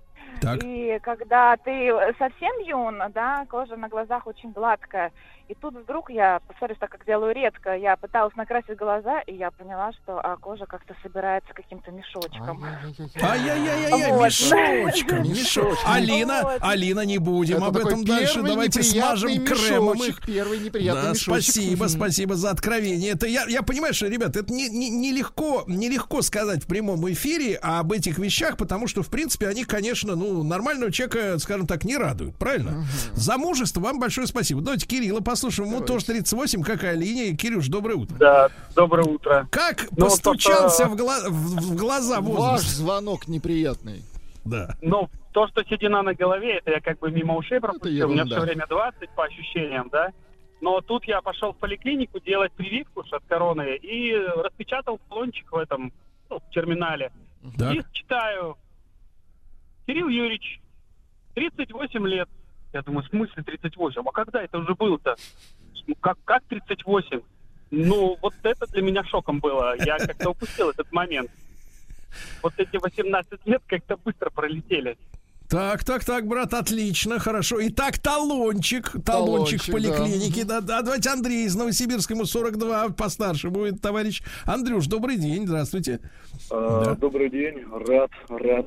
Рад-то рад, а вот говорить будем о вещах а вот рад безрадостных. чему, да, ты скажи. Да. Да, будем говорить о вещах безрадостных. Для меня первый звоночек был, знаете, когда э, ко мне стали обращаться вместо молодого человека, вдруг я Так. услышал мужчина. О, Это вот во сколько произошло лет-то? Вы знаете, вот мне 42, ну лет пять назад это было. Лет Слушайте, а ведь значит у женщин-то это прием такой, чтобы друг друга не травмировать. Они друг друга девушкой называют постоянно. Да, Да? да, и да, да, и мужчины всех девушками называют. И такая боль, надо признаться, и, и, и прямо мысль проскочила в том, что хочется остаться молодым человеком. Прекрасный. Так назвали мужчиной. Ну, видишь, меня посторонние не знают по имени отчеству, правильно? Они, так сказать, э, да, э, говорят, э, по-прежнему говорят, мальчик, отойди. Вот. Да, Давайте Ваню из Москвы послушаем. Ванечка, доброе утро. Да. Доброе утро. Ну, Иван, как произошло это? Как вот Как это услышал? было, Иван? Ну, раньше э, после работы отдыхаешь Мгм. Ребятами. Так, И с утра, как огурчик, Хорошо. на работу С утра еще лучше. едешь. а теперь как Да, соленый а, огурчик, последнее, да? а последнее время стал замечать, что раньше обеда уже как-то сложно. Себя ощутите. Да-да-да, понятно. Так, так. Подводит печеночка, Владик. Пишет. Марина, давайте почитаем. Давайте, да. Доброе утро, мне 40. Почувствовала, что уже не молода, когда косметолог предложила сделать массаж лица не обычный, а скульптурный. Потому так, что так. скульптурный, потому что он посильнее Марины Александровны. Марина, нет, ну слушайте, нет, это, это спекуляция, уверяю вас, это маркетинговый ход. Это э, бизнес. И, кстати говоря, некрасивый, потому что надавили на э, потенциально больную тему, да? Э, А возможно, этот массаж и не был нужен. Просто бабки нужны тем, кто делает массаж. Так что вы пока не парьтесь. Нет, Это не- это все марки, марки, маркетинг, причем кривой. Давайте Ильдар из Рязани послушаем, из Казани, простите, э, ему 38 тоже. Ильдар, доброе утро. Да. Доброе утро, доброе утро, страна. Да. Так, А, друг мой, мне как? в душе всегда 24 года. И как-то Так. мне сказали, что, а все-таки вот если на твои глаза посмотреть, они у тебя слишком умные и слишком хитрые. И это показатель, что ты уже явно перешел из разряда 24 года. Но в Вот. целом, самый хороший признак, чтобы быть молодым и внешне, и внутри, Так. заниматься любимым делом, ходить на любимую работу, танцевать бачату, кизомбу обязательно. Это Ага. самый лучший эликсир. А скажи, пожалуйста, мужиков, Ильдар, а вот как вы снимаете мышечную боль по- после, После танца бачаты. кизомба? Я вот попробовал, меня на неделю, в общем-то, свело. Но это не зумба, это именно кизомба. А вы знаете, Кизомба, это самая лучшая кизомба, да. гимнастика. А, Да, я гимнастика. еще сам работаю массажистом, и поэтому А. всех отправляю танцевать, чтобы не было радикулита, Да. и были только самые приятные ощущения во всем теле, от пяточки до макушки, Да. и с концентрацией в районе пупка. Да, я понимаю, да, да. пупка, прекрасно. Владик, э, кизомба это когда вот э, так вот, как бы в танце трутся, трутся, Трутся э, это такой латинский танец, да. трутся. Да, вернее, это такой молдавский танец. Трутся, трутся, трутся. Да, давайте Имину послушаем из Ельца. Имина, доброе утро. Да. Здравствуйте. Имин, ну по вам сколько лет, душа моя? Мне сейчас 26. Сейчас. А смысл звонка-то 26 До обеда 26, я Ну, понял. Значит, э, Имина, а что, неужели вот есть что сказать по теме по нашей? в 26? Да, что не нравится? Нет, нет, нет. Когда мне было 20, Так, впервые в подъезде так. Так. В подъезде не дали закурить. Отказали в Так, подъезде. что произошло в подъезде-то, погоди. Так. школьник сказал «Здравствуйте». На вы. Ну, Вот прекрасно. мерзавец, Да а! подлец, а не Да до чего нас эта вежливость доведет, в Слушайте, конце какие концов? школьники пошли, а? Тварь, а! Надо Воспитанный. послать привет. Ремня ему, ремня ему. Сергей Стилавин и его друзья на маяке. Друзья мои, так в Великобритании женщина перестала платить по 50 тысяч рублей в переводе на рубли э, за покраску волос, стала седой и говорит, нормально так, э, в общем-то, и хорошо даже, да, товарищи? Но у нас сегодня короткий опрос, вы обязательно проголосуйте, это бесплатно, через Телеграм отправьте единичку, если ваша, э, ваша зрелость, как говорится, пришла. Да. А двойка нет, все еще как-то молодость вот не хочет а, отпускать из своих э, душных объятий, да. Ну и большой разговор. Первый звоночек, да, который вот э, известил вам о том, что, э, так сказать, молодость, она сказала bye-bye, baby, да, Владик? Да-да-да. Вот, э, давайте Олега послушаем из Давайте. Москвы сначала, ему 43. Олег, доброе утро. Доброе утро, Сергей. Как это У было? меня, пер... у меня первый звоночек был, знаете, я играю в баскетбол, и вот Так. э, по привычке, да, ты понимаешь, как обвести соперника, в голове все это быстро начинаешь делать, как говорится, телом, и понимаешь, что скорость уже не та. Тело не успевает за разумом. Да, грубо говоря, да. Ну, про то, что начали тоже говоря- называть по имени-отчеству и там седые волосы, это уже... Это да, понимаем. Хорошо. Хорошо, Владик, что мы с тобой в баскетбол не играем, да? Очень хорошо, иначе было, была бы драма. Была бы обидка, обидка, да. Давайте э, Юру из Королева послушаем. Юрочка, доброе утро. Да. Доброе утро, Сергей Валерьевич. Юра, ну Доброе что, утро, ну что, Влад. что произошло, что ты почувствовал? Юра, как это было? Да я, я, наверное, обраточку вам кину. Так. Э, Звучит дело устрашающе. такое. Дело, да, дело такое. Ну, как-то было, э, зашел за сигаретами в магазин. Вот, а чисто выбрит, капельки не пьян. Так. И мне сказали, молодой человек, а будьте добры, паспорт. На тот момент мне было 40. Так, а давайте вот на больное не будем. Слушайте, Давайте, ну всё, это да, всё. это скорее исключение, Давайте, Юра, не надо выпендриваться, я считаю. В правила. коллективе надо считать, вести себя целесообразно. Что вот это? Пощечина, да, такая вот по нам. Давайте, Андрей из Благовещенска дозвонился. Андрей, добрый день. Да, добрый день, Сергей и Влад. Смотрите, было 40 лет, был в Турции, отдыхал, да? У меня были сейчас хорошие плавки и полотенце такое. Ну, и где-то повесил, оставил. И как отрезало. Где повесил, где оставил. Ну, обычно, знаете, где-то все-таки Забыли. бросил что-то, потом нашел. А это с концами все. Думаю, ну все, точно началось. И правильно, вот. Вот с тех пор, пожалуй, и почувствовал. Почу, так, так, жалко плавки. Жалко так, хорошо, очень. давайте Наташу из Москвы. Наталья, доброе утро. Доброе утро, Сергей и Владислав. Да. Мне 65 лет, но я Так. себя не чувствую старой. Наталья Валентиновна, я с 18 лет. Я окончила педучилище и пошла работать в детский сад. Бабушкой я стала в 39 лет.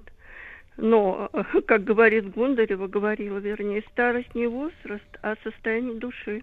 Я Мгм. потеряла зрение. Эм, так, 9 лет назад я лежу, вот, но начала уже садиться года три назад, но я не чувствую себя старой. Я общаюсь с тем, с кем мне приятно. Я интересуюсь жизнью.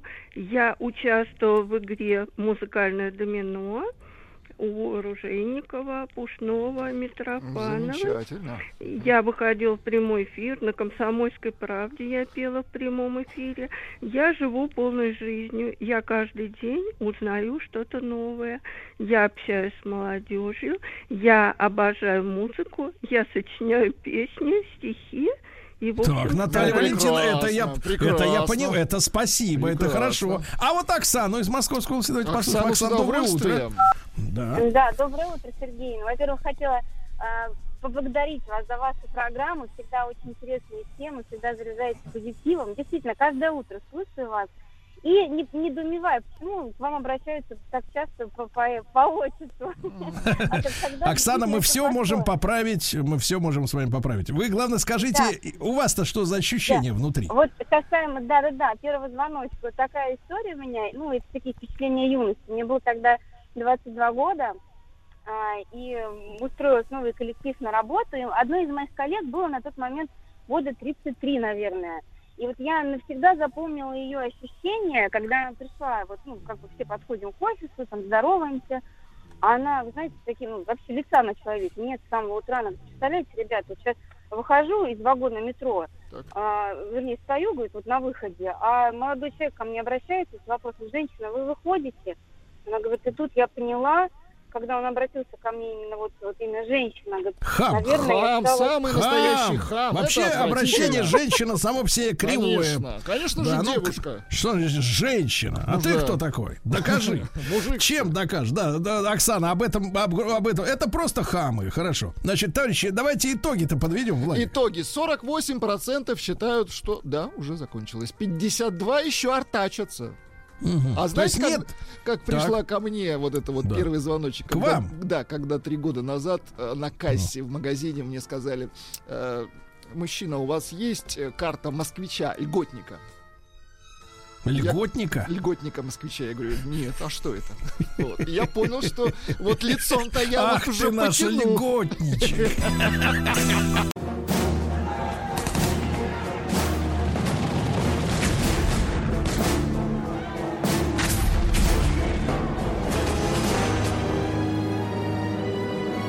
Гражданская война. Друзья мои, продолжается наш цикл «Гражданская война». Естественно, Василий Жанович Цветков, профессор Московского педагогического государственного университета, доктор исторических наук, э, наш бессменный докладчик Василий Жанович. Доброе утро. Да. Здравствуйте, да. Да, ну мы продолжаем, продолжаем знакомиться с историей нашей Родины. И э, сегодня в цикле «Гражданская война» мы поговорим о начале ледяного похода добровольческой армии или русской армии, да, или белой армии. Э, Вариантов названий много. Э, Василий Жанович, с чего, с чего начнется, начи- начал, начался, э, начался, простите, январь 1918 года? Ну вот как э, в прошлой программе мы говорили, э, встреча Нового года и рождественские праздники, как раз э, публикация декларации добровольческой армии, э, публикация такая, правда, в узких кругах Конституции генерала Корнилова. То есть армия уже входит в Новый год с определенной политической программой. А более того, вот э, еще обращу внимание своих э, слушателей на то, что э, один из таких интересных эпизодов празднования Нового года в Новочеркасске, как раз когда генерал Марков, тоже один из ближайших сподвижников Деникина, и Алексеева, и Корнилова, э, он э, произнес тост э, за государя-императора. То есть э, вот это тоже интересная такая составляющая политическая. Э, Причем э, для добровольцев, вот тех, кто составлял основу добровольческой армии, э, там сложилось такое интересное, негласное, э, в общем-то, разделение. Формально этого не было, конечно, утверждено. Но вот что считалось, что э, часть офицеров исповедует монархические начала, безусловно. И вот те, кто потом стали марковцы, вот, собственно, как раз генерал Марков э, представлял их, э, возглавлял их, а, они считались такими монархистами. А вот корниловцы, корниловцы-ударники, которые, собственно, первые пришли, одни из первых пришли в Новочеркасск, а Корниловский ударный полк, ну вот они так условно считались якобы республиканцами. Даже в их э, лозунге там был, э, в их песне был э, «Мы былого не желаем, царь нам не кумир». Ну, а потом эту песню, в общем-то, немножко уже переделали, перефразировали и стали ее петь по-другому. Но это все как бы, вот, с одной стороны, это политика, а, такая как бы вот формальная или неформальная, но с другой стороны мы должны, конечно, обратить внимание на то, что уже идут серьезные боевые действия. А, уже идет гражданская война на Дону, а, уже и Каледин, Каледин, да, и Алексеев, и Корнилов, и все вообще, кто к ним примкнули, объявлены вне закона а, соответствующими распоряжениями Совнаркома. А, и лично Ленин, в общем-то, здесь никакой пощады к ним не испытывал, э, ни, ни, никак не собирался с ними там вести переговоры, какие бы то ни было. А, уже действует Донской революционный комитет, э, который тоже, в общем-то, как казачий вот такой вот некий э, альтернативный орган, но уже с ориентацией на советский Петроград, естественно. Это Потелков и Кривошлыков, там такие два главных лидера вот такого именно Красного Дона, Советского Дона. А Ростов, э, Таганрог э, уже, в общем-то, начинаются там такие достаточно активные анти-контрреволюционные э, действия. На поддержку приходят матросы Черноморского флота. Происходят первые боевые столкновения, это еще декабрь 17 года. И первый такой бой, ну, можно сказать, успешный, это разоружение, ну, правда, не без, конечно, не без выстрелов, не без крови там обошлось, а разоружение ростовского гарнизона и занятие добровольческой армии Ростова и переход, собственно, из, из Новочеркасска в Ростов. Вот это вот как раз угу. январь 18 года. Ну, Василий а Жанович, дальше... Василий Жанович, а. вопрос. А как, как поступали э, белые с, вот, с теми, кто и к ним сдавался вот в этом в начале э, гражданской войны? Да, принципиально важный вопрос. Почему? Потому что считается, что с этого момента, в общем-то, начинается тоже такой неофициальный, во всяком случае, а, не утвержденный никакими законами. И, кстати, это, по сути-то, и будет на протяжении всей последующей гражданской войны. Но начинается вот этот белый террор. Почему? Потому что э, Корнилов в своем личном обращении, он, опять же, это не публиковалось где-то э, официально, Э, он заявил офицерам о том, что пленных э, брать нельзя, а разговаривать с э, вот теми людьми, которые захватили власть, как он заявлял, захватчиками власти нельзя. И э, это фактически оказалось это санкцией на то, что можно э, и э, творить, э, в том числе и э, такие вот бессудные как бы расстрелы. Но это все еще объяснялось тем, что э, территория, на которой вот идут эти боевые действия, это по сути фронт это, это фронт, это военное положение. Поэтому э, здесь э, трудно вот такую грань четко провести между боевыми действиями и белым террором. Потому что, по сути дела, это были, э, ну как назвать, вот, э, можно назвать террором там э, боевые действия, во время которых, естественно, с обеих сторон погибают люди. А вот террор э, по отношению к гражданскому населению, да, видимо, тоже проводился. Есть свидетельства, есть факты, когда, да, вот э, в частности рабочие Ростова, э, они были расстреляны а, теми, кто вот вступил в Ростов-на-Дону, да, э, добровольцами. Э, то есть вот здесь уже шло такое взаимное обоюдное ожесточение, и оно шло по нарастающей, конечно. А, мы можем говорить о том, вот э, террор в отношении именно мирного населения, да, не те, кто примкнул там с оружием э, в руках к той или иной стороне, а именно к мирному, оно со стороны белой армии началось э, или со стороны красных? Вот э, То... есть, есть да. такой момент исторический тоже здесь не все так просто, потому что э, те, кто, допустим, приезжал на Дон Корнилову, офицеры, юнкера, кадеты, приезжали из Москвы, приезжали из Петрограда, они, конечно, могли уже говорить о том, что вот их э, э, соратников по военным училищам, по кадетским корпусам, вот их там избивали, их там убивали, были самосуды в том же Петрограде, в той же Москве. И теперь они должны как бы вот за это отомстить. А были, конечно, свидетельства, вот мы тоже об этом говорили, когда были расправы как тогда говорили, отправить в штаб генерала Духонина, э, офицера какого-нибудь, ну понятно, что это на тот свет, да, генерал Духонин на том свете, и вот туда к нему. Отправить это, пока те же самые офицеры переезжали на Дон, и те же ударники, допустим, э, переезжали на Дон, да, вот была бойня знаменитая под Белгородом, когда просто там были уничтожены вот эти ударные батальоны, которые пытались пробиться а, в Ростов.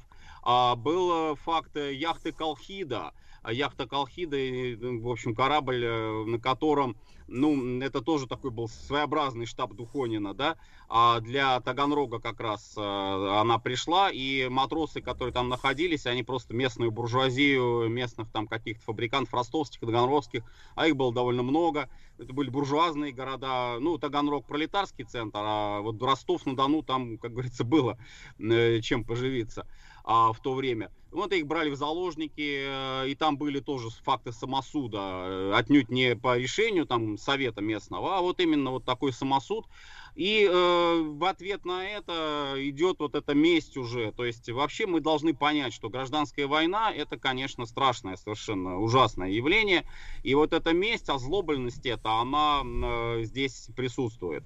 А, и дальше и больше это будет еще по нарастающей идти, конечно. И то есть, угу. Василий Жанович, надо понять, что у гражданского населения, да, которое тоже, конечно, может э, стать тут же в один момент, найдя винтовку или браунинг немирным, да, но тем не менее никакой защиты, никакой опоры, никаких вообще шансов. Э, вообще иногда даже я вот анализирую не только нашу там гражданскую войну, а испанскую, какую угодно, да, в принципе, у, как люди выжили в таких условиях, диву даешься при вот таком разгуле, разгуле преступности в самом широком смысле слова, потому что э, какая разница, каким, чьим именем ты человека расстреливаешь, убиваешь, вешаешь, если это все равно убийство без суда и следствия, правильно?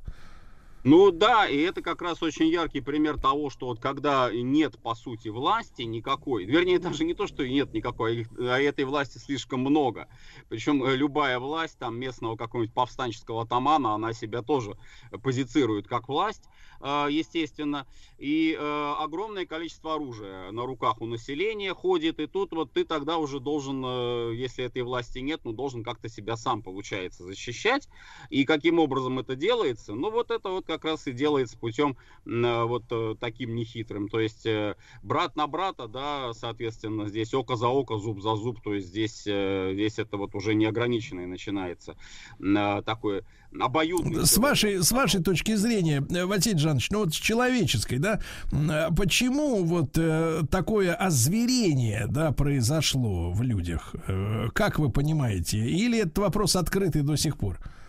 Э, открытые до сих пор и много на эту тему рассуждают и говорят, э, потому что, с одной стороны, вроде бы мы видим вот политические программы, мы видим очень интересные, э, очень такие перспективные, да, тоже предложения там по решению земельного вопроса, там рабочего вопроса, местная власть, как организовывать представительную, там, законодательную, исполнительную и так далее, и так далее. И все это на фоне происходит вот этой совершенно беспощадной войны, беспощадной беспощадного уничтожения а, непримиримого. Причем, опять же, вот э, действительно здесь, наверное, нужно разделять все-таки вот эти два понятия, то есть какую-то программную там политическую работу, а с другой стороны вот этот беспредел, хаос, который у людей того времени, вот если почитать воспоминания не а, там деятелей партии, не генералов белых, а простых людей, таких тоже много осталось воспоминания, э, многие из них опубликованы, для них просто непонятно было вообще, что творится, что происходит, вот и как быть, и как жить. Единственное, единственное тот какой-то вот был инстинкт самосохранения, может быть, да, но то, что вот скорее бы это все закончилось и установился бы какой-то хотя бы минимальный порядок, в конце концов, может быть, неважно уже э, там белый или красный. Э, такие точки зрения тоже были, а корнями это все уходит, ну, с одной стороны, безусловно, это застарелые э, социальные конфликты, которые у нас там можно их вычислять еще с отмены крепостного права, а может быть еще и раньше даже. Но это с одной стороны. А с другой стороны, это, конечно, все почти на этом сходятся, это влияние войны, Первой мировой еще, потому что вот это обесценение человеческой жизни, отношение к человеческой жизни как к чему-то такому, что может быть вот просто, ну, э, так, вот в штаб генерал Духонина отправить, да, или там на, э, куда-нибудь еще, повесить там на фонаре, это становится очень обыденным э, явлением, не вызывающим у многих э, даже вот какого-то недоумения. А, и э, пока вот это вот происходит, э, соответственно, идет, конечно, эскалация гражданской войны. Но я тут еще один момент отмечу, потому что тоже важно для понимания уже вот будущих событий. Вот э, поскольку мы говорим о власти, да, вот для обывателя, для простого человека власть стабильная какая-то, такая прочная относительно, она является все-таки предпочтительнее, безусловно, любого хаоса. А, что по отношению к красным, что по отношению к белым. То есть воспринимал обыватель э, и, и ту, и другую власть, как это ни странно покажется, ну, как некий, может быть, вот такой залог стабильности. Поэтому, когда белые там устанавливали свою власть, их, в общем, обыватели поддерживал. И считал, что вот, ну, с ними будем как-то жить, там, они тоже за реформы, они тоже там за преобразование. Потом приходят красные, ну, вроде бы они там тоже уже теперь власть стала такая, которую, с которой можно договориться.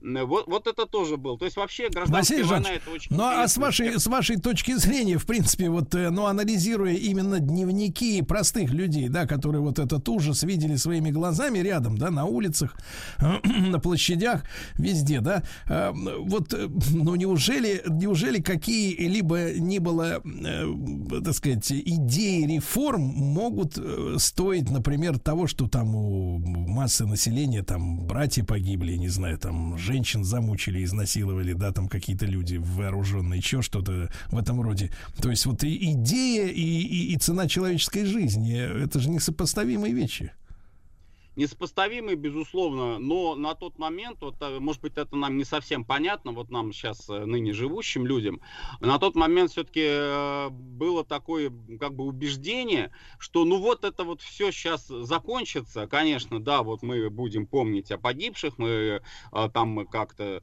вот за, за ту идею, за те цели, за которые они боролись, вот мы теперь их будем осуществлять, и теперь вот уже будет что-то такое светлое, хорошее будущее. Потому что вот эта идея светлого будущего, она была э, и у красных, и у белых, между прочим, тоже.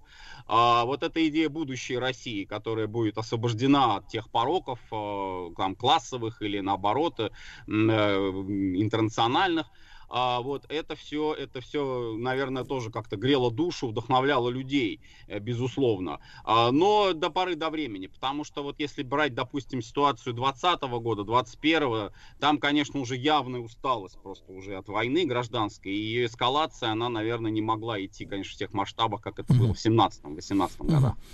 Василий Жанович, но мы не должны пропустить такой факт, как э, самоубийство Каледина, как вы произносите эту фамилию, да? Да, да, вот, э, потому что, потому что ведь он был таким одним, одним из основателей белого движения, да. И что же, что же произошло? В чем драма?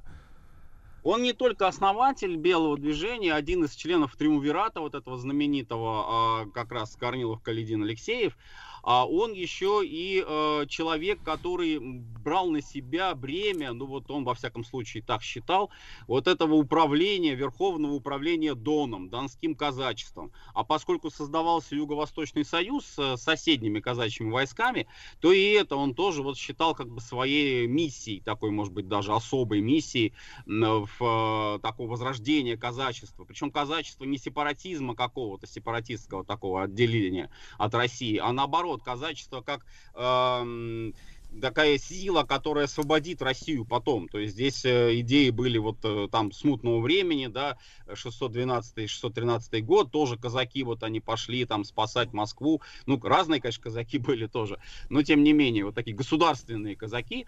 А, и вдруг вот что, что, собственно, побудило его на самоубийство? Ну, сейчас, правда, уже тоже разные точки зрения по этому поводу высказываются, но в целом, а, как бы, та ситуация, которая на Дону сложилась, которая его убедила, видимо, там, может быть, э, хотя он и колебался, сомневался, вообще был человек такой все-таки, ну, не, не сказать, что прям вот как Корнилов, да, прям совершенно непримиримый.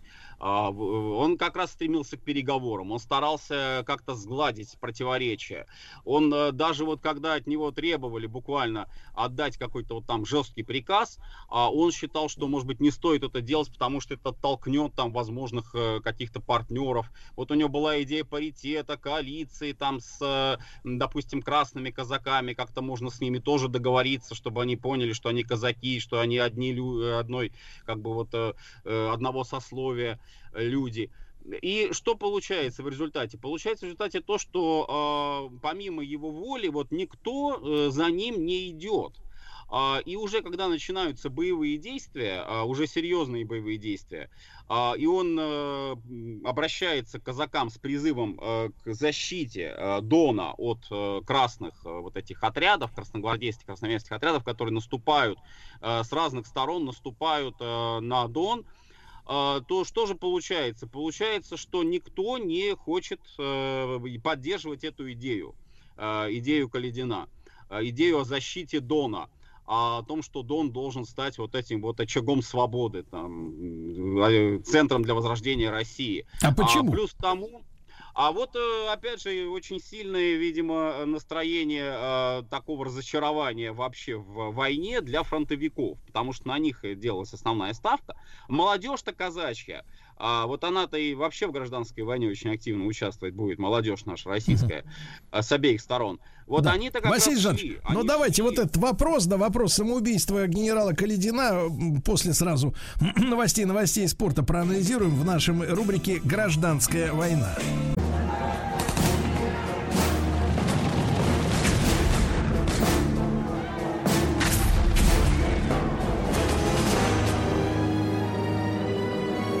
Гражданская война. Итак, друзья мои, наш проект «Гражданская война» продолжается. Василий Жанович Цветков, профессор Московского педагогического государственного университета, доктор исторических наук. И вопрос э, самоубийства генерала Каледина. Вы знаете, Василий Жанович, я, ну, скажем так, не профессиональный и никогда не был таким психологом или физиогномистом, да, вот, но посмотрел на портреты Каледина, да, э, в них нет жестокости, вы знаете, есть вот такая печаль, я имею в виду и фотопортреты его, да, такой достаточно глубокий взгляд, э, нет ничего звериного или там, э, так сказать, не, э, нехолебимого, да, ну такой вот нормальный, обычный вот человек, в ней нет, в нем нет слабости, да, но нет какого-то действительно зверства, может быть, в глазах, вот, ну так, личные впечатления, может быть, да, а разделяете эти мысли? Вполне, Сергей Валерьевич, причем не только вы это заметили, это замечали все, кто с ним общался, все его современники. И позднее вот именно как раз э, приводили вот ваши буквально слова, что это был человек, который как-то пытался, может быть, все-таки вот эту уже начавшуюся, уже идущую гражданскую войну, ну, каким-то образом хотя бы как-то ее там смягчить и, и так далее. Ну, вот, наверное, это и была его драма, потому что, когда требовались э, жесткие решения, он э, их не делал. А, причем не делал совершенно сознательно. Опять же, не потому, что он был там трус или там э, мягкотелый человек, да, но он э, считал, что это не способ решения, может быть, вопросов, не способ решения проблем. В конце концов, в результате, вот что получилось. А, защищать Дон некому, а, те, кто защищают Дон, это добровольцы-партизаны, вот их так называли. Вот появляется интересное слово, да, партизаны. Вообще оно э, как раз Первая мировая война, вот гражданская война, оно очень слово это будет очень часто нам встречаться. Но появляются донские партизаны, а, это такие э, иррегулярные даже, я бы сказал, формирования из молодежи, донской молодежи, донских э, молодых э, студентов, кадетов, офицеров, таких в малых чинах еще там, вот, да, на уровне там максимум под Есаул, Есаул, да, вот, даже ни, ни, никаких генералов там еще пока нет, все это будет еще впереди. И вот они по собственной инициативе защищают Дон. И вот один из таких отрядов, это отряд Ясалу Чернецова, а, он э, как раз ведет активные боевые действия против красногвардейских отрядов. Но вот у Шолохова в Тихом Доне это очень хорошо описано. А в одном из боев э, отряд попадает в окружение, Чернецов попадает в плен, его убивают. Причем это убийство у Шолохова описано ну, в деталях и очень близко действительно к истине, так оно все и было. Как описано у Шолохова в Тихом Доне, как раз Потелков, Кривошлыков в этом участвовали, вот красные казаки. А, но это еще полбеды. А, вот эти партизаны, их, во-первых, мало, а во-вторых, а, когда Каледин проводил совещание, вот как раз, собственно, что его сподвигло уже окончательно на это решение о самоубийстве, проводил совещание вот с участниками и уже и добровольческой армии, и беседовал с Корниловым, с Алексеевым.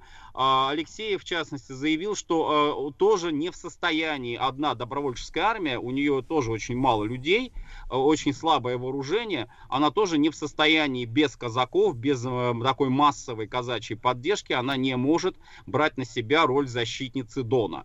И вот э, это считается, наверное, уже как бы последней, может быть, даже э, такой каплей э, в, в этой драме. Э, Калидин э, вышел, ну, как, опять же, вот собеседники отмечают, вышел в соседнюю комнату, при этом он произнес э, такие слова, что вот от болтовни Россия погибла, а решайте, да, господа, Россия не ждет, и выстрелил себе в сердце. Ну и вот этот выстрел генерала, э, выстрел атамана Каледина, э, он потом э, в какой-то степени вот воспринимался как тоже некий символ такой вот трагической судьбы человека, который, ну, не смог вот, может быть, даже, да, вот все-таки возглавить казачество, как, как ему хотелось бы. А, и э, тем не менее, тем не менее, все-таки вот э, на этот призыв мобилизации, который после э, самоубийства Каледина прозвучал, ну какой-то подъем начался среди казаков. То есть, видимо, там и э, такие чувства стыд, стыда, может быть, стали, да, но очень небольшой. То есть там как тысячи тысячи казаков этого еще не было пока. Это все будет впереди, когда Дон там всколыхнется, взволнуется, да, как вот в гимне казачьем пелось. А это все будет впереди. А пока там порядка порядка 200-300 штыков э, дополнительно записалось еще к тем полутораста, э, которые были до того. Ну, конечно, этого было мало. И вот в этой ситуации, когда давление идет э, четкое уже совершенно красногвардейских отрядов, они уже подходят к Новочеркасску, они подходят к Ростову, удержаться на позициях невозможно. Принимается решение о том, что придется оставить Дон, и уходить на Кубань. Вот, собственно, это и э, является началом ледяного похода. Вот это принципиальное решение оставшихся в живых э, из Триумвирата, вот Алексеева и Каледина. Ой, Корнилова, прошу прощения. Василий Жанович, а ледяной поход это получается эвакуация? Ну, так, если бытовым а, языком. Это вот тоже очень хорошо, что вопрос этот отметили, да, это вообще вот с точки зрения военных э, действий каких-то, это по сути э, начинался он э, не как отдельная операция какая-то, не как какой-то там, я не знаю, масштабный маневр.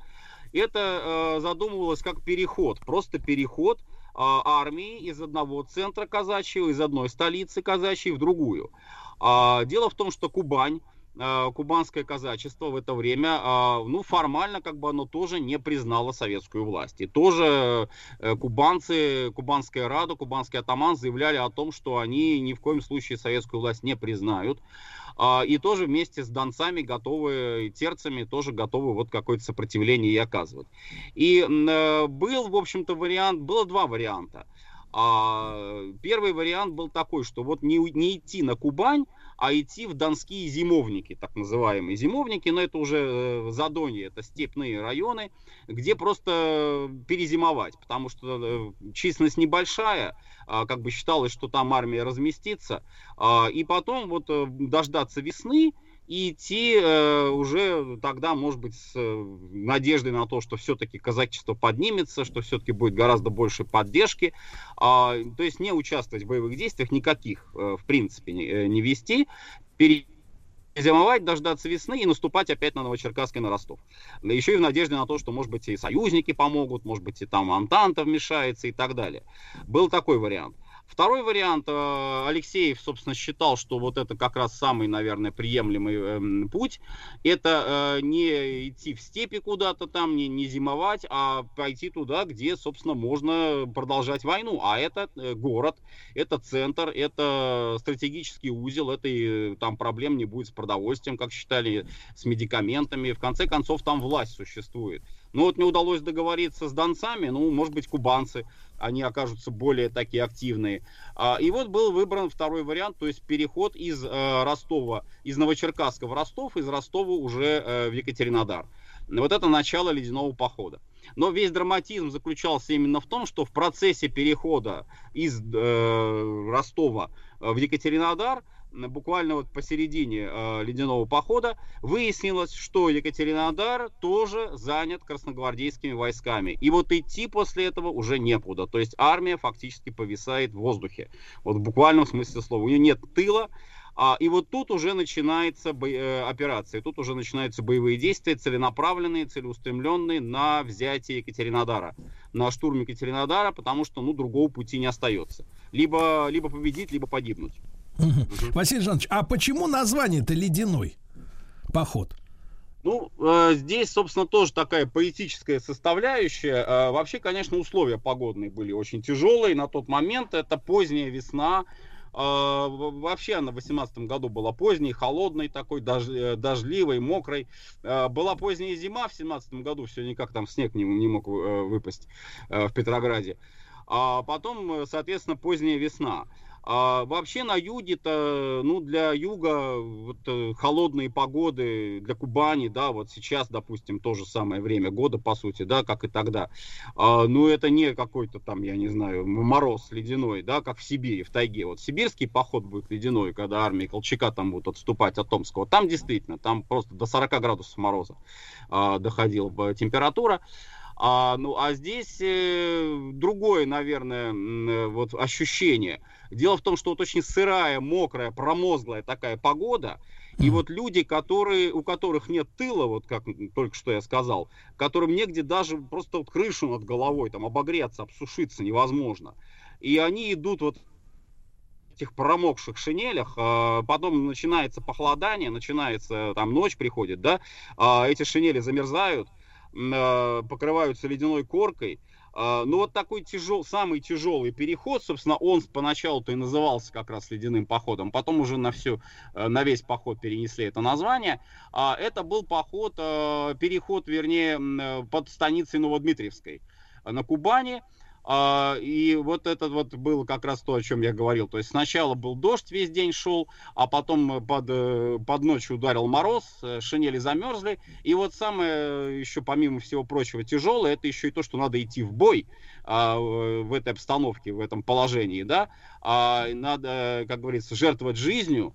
М, Это далеко не каждый выдержит. Тем более, опять же, не э, бой, который, ну, без тыла. Армия, которая ведет без тыла, она не знает, чем этот бой для него закончится. Может, это будет вообще последний бой. А, Даже в песнях там вот потом уже пели э, добровольческой армии как раз вот об этом эпизоде. Вот под Новодмитровской э, снегом занесенный. Э, Там э, гре- э, шли мы безропотно дрались весело, грелись холодным штыком. Вот так вот а, добровольцы о себе пели. А потом уже, конечно, вот этот, этот эпизод, это было, вот если по новому стилю смотреть, это было 28-30 марта, а, переход этот ледяной поход, а потом уже этот распространили название на, собственно, на весь ледяной поход. Ну, действительно, А, нетипичная, нетипичная эта погода для Краснодарского края. Буквально на выходных был там с, э, в командировке, ну, плюс 13, плюс 15 днем, да. То есть совершенно, Да. конечно, по- погода была совершенно иной, чем, чем сейчас, в эти же, в эти же дни э, 18 э, 1918 года. М, Василий Жанович, а какое количество-то, состав был вот э, армии, которая вот это, этот переход осуществляла вот в эти дни?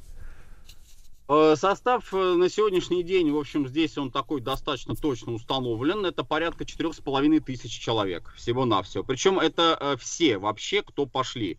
А, Это нужно учитывать, что здесь были не такие вот уж активные бойцы.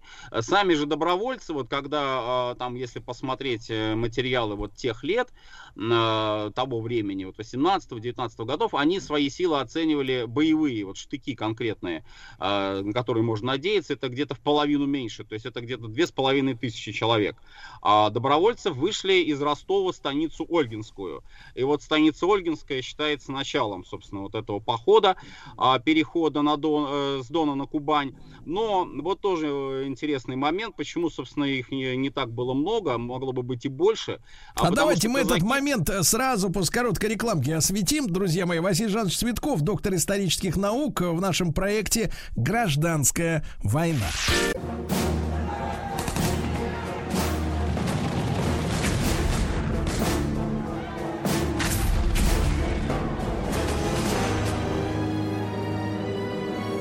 Гражданская война.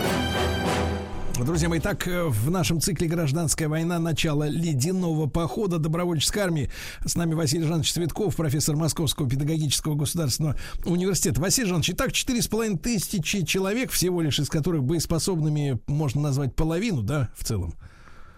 Да, активную такую часть, которая, собственно, в боевых действиях участвовала. Да, но вот их могло быть больше. Почему? Потому что э, донские казаки, вот эти партизаны, э, отряды партизан, которые уже после гибели Чернецова, они все равно остались. Там были другие вожди, там были э, там греков, семилетов, э, их там потом так и называли, грековцы, семилетовцы, э, партизаны.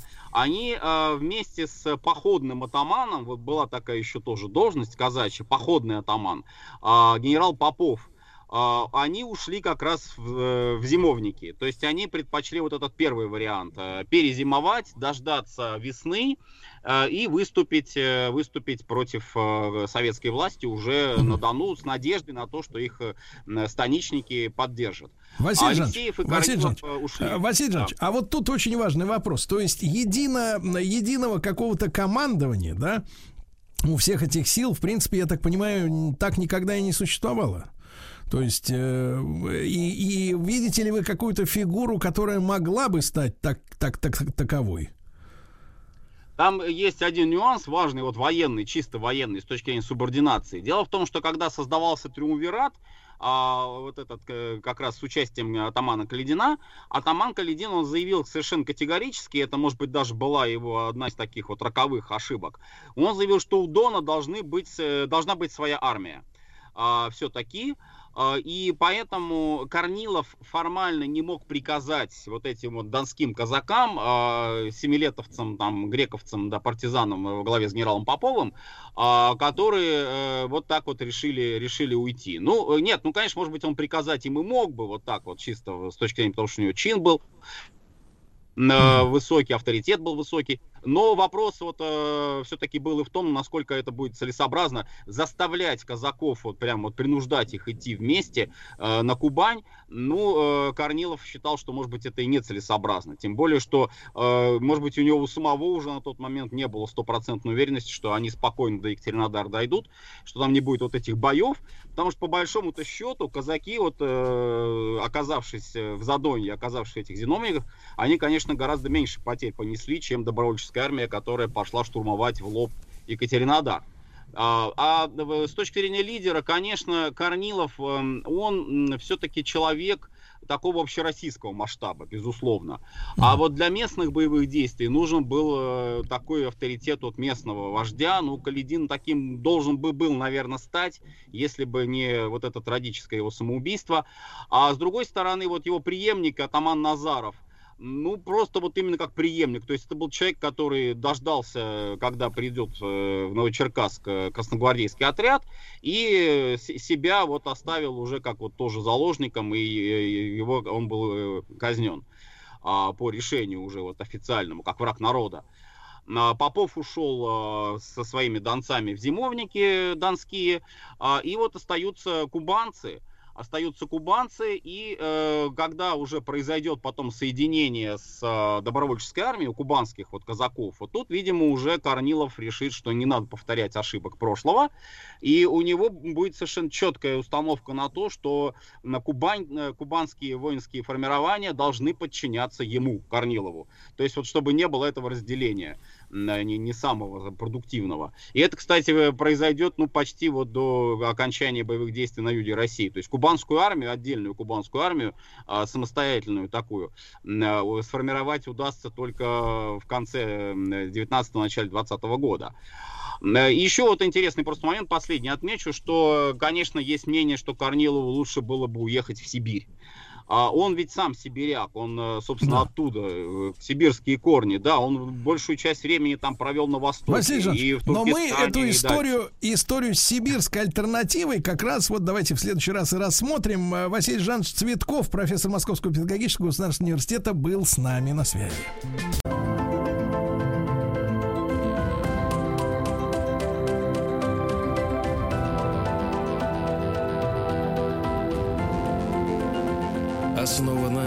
Реальных событиях.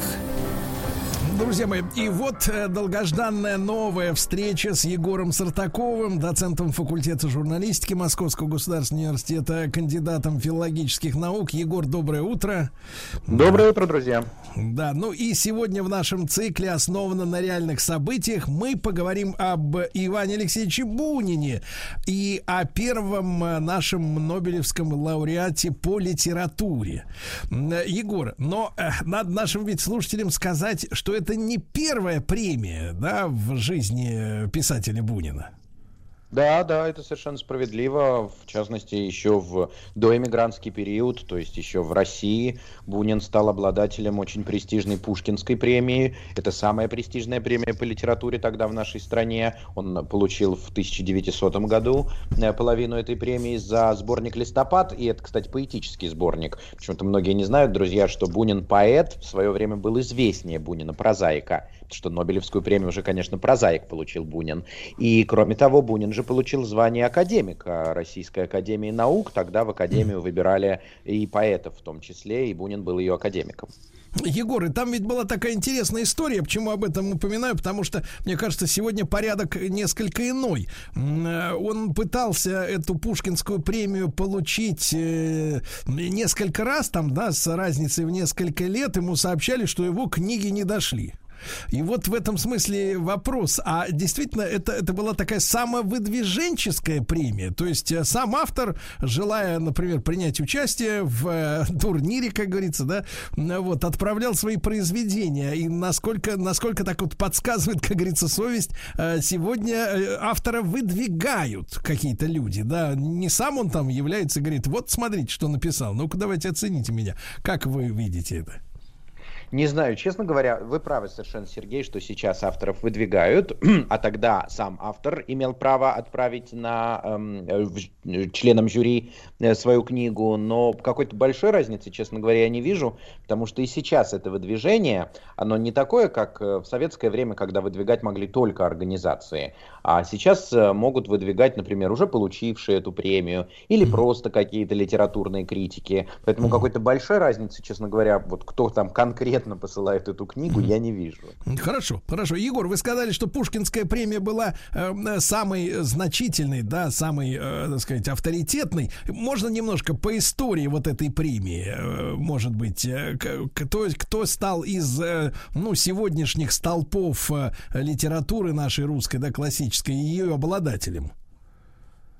Да, ну вообще э, эта премия была учреждена когда-то еще в 1881 году. Вручалась она каждые два года. Там был небольшой период, когда ежегодно вручалась, а так каждые два года. И э, она была и престижная в смысле значения, и одновременно она была престижная в смысле суммы, которую давали. Это тысяча или 500 рублей, если это была премия половинная. Присуждала ее Академия наук. И, если я не ошибаюсь, просуществовала вручала она до революции, то есть последний раз ее вручали где-нибудь в 1919 году, и в этом есть какой-то символизм. Получается, что премия просуществовала 37 лет, Пушкинская премия просуществовала столько же, сколько прожил сам э, Пушкин, и из больших писателей премию получали, например, Афанасий Фет, или, предположим, Вересаев, э, из э, половинных премий можно Чехова вспомнить, э, Полонского. Должен был получить эту премию Максим Горький за пьесу «На дне». Ну, ну, то есть, в общем, да, это такая очень существенная премия. Егор, а что эта премия давала автору? Ну, помимо самолюбия, это все понятно, вот просто в жизни, потому что если вспоминаешь там советских каких-то лауреатов, да, то можно было, например, рассчитывать, наверное, на автомобиль Волга, вот, о, дачу какую-нибудь или отдых э, где-нибудь в хорошем, так сказать, месте, где-нибудь на Карельском перешейке. Вот, а что, а что до революции эта премия с собой несла, кроме денег? Кроме денег, она несла только саму медальку, которую давали, такую красивую медаль с изображением Пушкина, на которой было написано Пушкин. Э, идею о том, что ты продолжаешь традиции Пушкина в русской литературе, это тоже для них было почетно.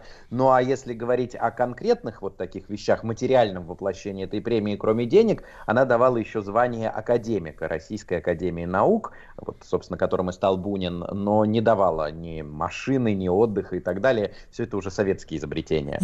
Э, э, Егор, тогда завершая вот тему с Пушкинской премией, а, в принципе, ведь э, ну, для нас, да, родившихся уже там в советское время, в постсоветское время, когда угодно, Пушкин это, так сказать, нас, наше все, авторитет номер один, непререкаемый. И самое прекрасное в этом то, что можно открыть томик и действительно в этом убедиться, потому что это, так сказать, ну, не на пустом все месте, естественно, да. А вот тогда для России дореволюционной Александр Сергеевич, он когда окончательно, ну, как бы, как говорится в советских терминах, забронзовел? Э, вот как, э, как когда, когда это случилось? Я думаю, что это случилось тогда же, когда в Москве открыли первый памятник Пушкину. Это первый памятник э, Пушкину в России. Это 1880 год. В августе 80 -го года на площади Страстного монастыря, которая теперь у нас называется Пушкинская площадь, скульптор Опекушин открывает этот памятник, и присутствовала вся русская интеллигенция. На открытии памятника были Чайковские, братья Третьяковы, э, Тургенев произносил речь, Достоевский произнес известную свою речь, это его последнее произведение. То есть это был такой триумф русской интеллигенции и идея о том, что веселое имя Пушкина объединяет нас всех. Они уже к тому времени все размежевались, западники, славянофилы, либералы, консерваторы, все друг с другом спорили, но как только произносилось имя Пушкин, все споры прекращались, все начинали улыбаться и обниматься. Ну, то есть он стал миротворцем таким, да, получается, да, и, да, идейным, творческим. Егор, ну и возвращаясь к нашей главной теме, а, Нобелевская премия по литературе Иван Алексеевич Бунин, 33 год. Вот а, мы сегодня, конечно, переживаем а, с точки зрения Нобелевской премии такие времена, не знаю, всегда ли они такими были или нет, но когда Боб Дилан получил Нобелевскую премию, да, по-моему, по литературе, тут да. как-то что-то крякнуло в сердце немножко.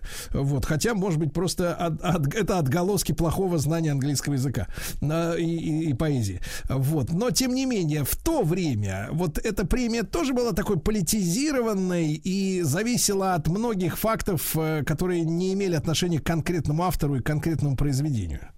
Да, безусловно, Нобелевская премия всегда была самая при этом престижная, подчеркну, до сих пор, при том, что, в общем, и Боба Дилана вы вспомнили, но это самая престижная премия по литературе в мире, но она абсолютно политизированная, что в те времена, что в эти времена, что в наши времена. И, скажем, э, список людей, э, которые не получили Нобелевскую премию, но были на нее номинированы, тоже поражает. Напомню, что, например, э, Нобелевскую премию не получил Лев Николаевич Толстой, вот уж казалось бы, кто должен точно получить Нобелевскую премию, не получил ее. А, а что касается политических мотивов, да, действительно, безусловно, и случай Бунина в том числе, это присуждение не только премии а, самому Ивану Алексеевичу, а это присуждение премии всей русской эмиграции, и воспринималось это тогда как триумф русской эмиграции, как триумф это воспринималось за рубежом и как позор это воспринималось в Советском Союзе, потому что Советский Союз не мог пройти мимо того, что белые иммигранту присудили Нобелевскую премию, да еще и какому белый иммигранту, который прям ненавидит советскую власть. И э, была кампания развернута против Бунина, где советская власть противопоставила ему пролетарского писателя Максима Горького. А Горький пять раз э, номинировался на Нобелевскую премию и ни разу ее не получил. И поэтому было сказано о том, что, ну, конечно, писала газета «Правда», мы понимаем, что э, вот эти вот капиталисты будут вручать премию белому иммигранту, а не подлинно пролетарскому писателю Горькому. То есть вот здесь, конечно, как акт политический, это тоже осознавалось. Ну, с, с Львом Николаевичем действительно непонятная история. Во-первых, Лев Николаевич, а во-вторых, самый настоящий оппозиционер. Вот, не, не, непонятно. Да, хорошо. А... Нет, там, там понятно, мы знаем рецензию. Теперь да. уже опубликована, опубликована внутренняя рецензия. Дело в том, что академики пишут рецензию на э, того, кто номинируется, и они закрыты, эти рецензии, но потом проходит срок, если не ошибаюсь, это чуть ли не 100 лет, и через 100 лет это публикуется. Значит, в 2006 году это было опубликовано, потому что Толстого номинировали за 4 года до смерти в 1906 году, и академик, рецензент пишет о том, что Толстой безбожник, что Толстой разошелся с церковью, и мы не можем безбожнику вручить нашу богоспасаемую премию. Но сегодня, конечно, от шведов это удивительно слышать. Хорошо. А, Егор, а, э, к, к Ивану Алексеевичу, да, возвращаясь, а, конечно, мы не можем обойти вниманием его судьбу, да, и вот его отношения с советской властью, раз таким уж острым, таким жестким анти антисоветчиком его воспринимала именно советская власть устами газеты «Правда», э, конечно, окаянные дни очень тяжелые, очень тяжелая литература, потому что, честно говоря, если ты, э, если ты ощущаешь себя э, не просто, как бы, так сказать, каким-то там налогоплательщиком, а русским человеком, то, конечно, читать это без э, боли в сердце невозможно все. Вот, тем не менее, его личное вот это формировалось отношение к переменам, к революционным. Да, мы же видим, что в интеллигентской среде по-разному э, происходили, э, ну вот э, такой, э, сказать, э, происходило становление мнения, да, и о, о феврале, потом об октябре, потом, естественно, гражданская война. Вот как Бунин воспринял в первую очередь э, перемены начала 17 года, февральский переворот? Да, Бунин, друзья, это редкий пример писателя, который сразу же и февральские события воспринял резко негативно.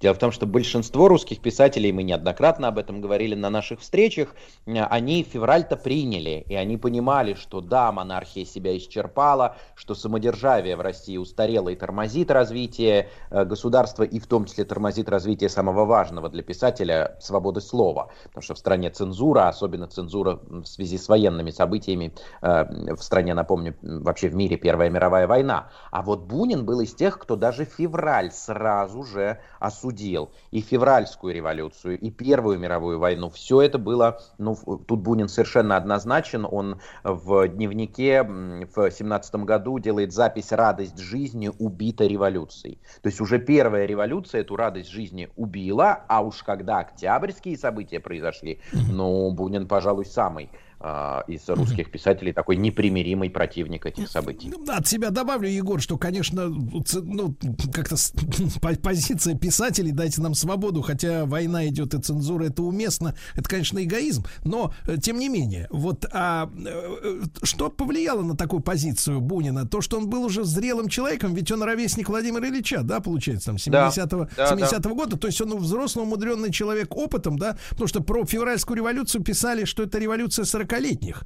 Как-то я встречал такое определение, ну, вот 40-летних мальчиков. Но а, вот или, или дворянские корни, вот если вот его воспоминания брать, да, или произведения, то вот это неприятие, оно в чем? Или в том, что он был обласкан, как бы сегодня, может быть, сказали властью, да, премию имел. Вот как вы это понимаете? Ну, последнее, думаю, совсем никак э, не связано. А вот то, что вы до этого сказали, безусловно, повлияло. То есть здесь такое неприятие революционных событий, есть сочетание объективных и субъективных уже именно бунинских факторов. Объективные факторы действительно Бунин из старинного дворянского рода, род его восходит к 15 веку, Бунин всегда гордился своими предками и говорил о том, что, например, его предком был Василий Андреевич Жуковский, напомню, Жуковский был незаконнорожденным э, э, сыном помещика Бунина, э, Анна Бунина, очень известная в 19 веке поэт, тоже из предков Ивана Алексеевича, и вот он всячески гордился всегда этим, и вот то, что связано с дворянской культурой, было ему очень близко. Кроме того, действительно, действительно, мы же должны с вами понимать, друзья, что на момент эмиграции, а Бунин эмигрирует в 20 году из Одессы, ему было уже 50 лет, то есть он уже был совсем зрелым, сложившимся человеком. Mm-hmm. Наши поэты в основном моложе были э, в этот период. Ну и, конечно, из субъективных факторов здесь важно понимать, друзья, что Бунин, в принципе, и в России еще до революции воспринимал себя ну, как вот таким носителем уходящей традиции, прежде всего традиции русской классической литературы. Ему совершенно э, были не близки эстетические искания поэтов-символистов. Вот все, что связано с каким-то прозрением сквозь миры, все, что связано с символизмом, вот те эстетические споры, которые так характерны для начала 20 века, совершенно обошли Бунина, который был наследником Пушкина, Лермонтова, Толстого, вот той классической русской литературы, и он как бы последний, он в этом смысле очень не вовремя родился. Как говорил сам Бунин, родись я на 10, на 20 лет раньше, я бы стал, ну, вот таким, как Иван Сергеевич Тургенев. И поэтому, конечно, вот та Россия, которая ушла вместе с революцией, ну, Бунин ни много ни мало мыслил себя летописцем Атлантиды. Это та Атлантида, которая ушла под воду. И Но теперь я он- должен эту Атлантиду описывать. Да, э, Егор, а он, провожая уже Атлантиду после своего отъезда за границу, он, э, ну, скажем так, как взрослый, как умный человек, да, э, разделял вот эти вот э, достаточно хлесткие определения про изжившую себя монархию, но если отбросить ностальгию, да, или он до конца был уверен, что, в принципе, вот эти козни революционеров и, так сказать, потворствующие им интеллигенции, они, соответственно, вот, э, ну, на 100% не были э, правдой. Вы знаете, тут очень интересно, мы четко видим с вами перелом его к 17 году. Потому что если мы посмотрим дореволюционное творчество Бунина, там есть идея о том, что вся э, вот русская история завершается и приходит к логическому своему завершению. Потому что антоновские яблоки это, конечно, прям уже типичная ностальгия. А господин из Сан-Франциско, там вообще и появляется этот образ Атлантиды, потому что корабль, на котором плывет этот господин, это корабль, который называется Атлантида. Все, эта цивилизация закатывается. Но после революции вдруг резко акценты меняются, и после революции он воспринимает себя тем рыцарем, задача которого сохранить, во что бы то ни стало сохранить эту культуру. И в этом смысле, если Блок, например, услышал в революции музыку, мы говорили об этом, да, в поэме 12, слушайте музыку революции, то Бунин услышал абсолютную какофонию звуков. А, Бунин не случайно такой противник Блока, он пишет, Блок слышит Россию, революцию как ветер, о, словоблуд, реки крови, море слез, а им все нипочем. Он тут резко выступает против такой магистральной линии русской литературы. А в этом смысле э, Бунин донкихотствовал или э, он находил понимание, или он был таким одни, один воин на ветру против всех? Вы знаете, а я не вижу здесь противоречия. Да, он Дон Кихотствовал, но так и Дон Кихот, э, который прячется в э, пословицу «один в поле не воин», на самом деле воин, если он такой, как Дон Кихот. И э, при том, я бы даже сказал, победитель, но при этом всегда жертва. То есть он и жертва, и победитель одновременно. Но, но и в этом его смысле... мнение вот в литературных кругах иммигрантских, именно литературных, оно разделялось или он считался, как бы так сказать, ретроградом там? Это очень сложно определить, потому что иммиграция, мы должны понимать, друзья, она тоже не была однородной. Иммиграция была очень разная. Вот, например, самая правая часть, самая консервативная часть иммиграции, это, например, Белград, конечно. Вот Центром такой иммиграции был э, Белград, королевство Югославии. Бунина всецело разделял. Да. И Бунин Егор, а давайте мы с- да, сразу после новостей, новостей спорта как раз вот к этой теме разной иммиграции вернемся. Егор Сартаков, э, кандидат филологических наук, с нами в эфире.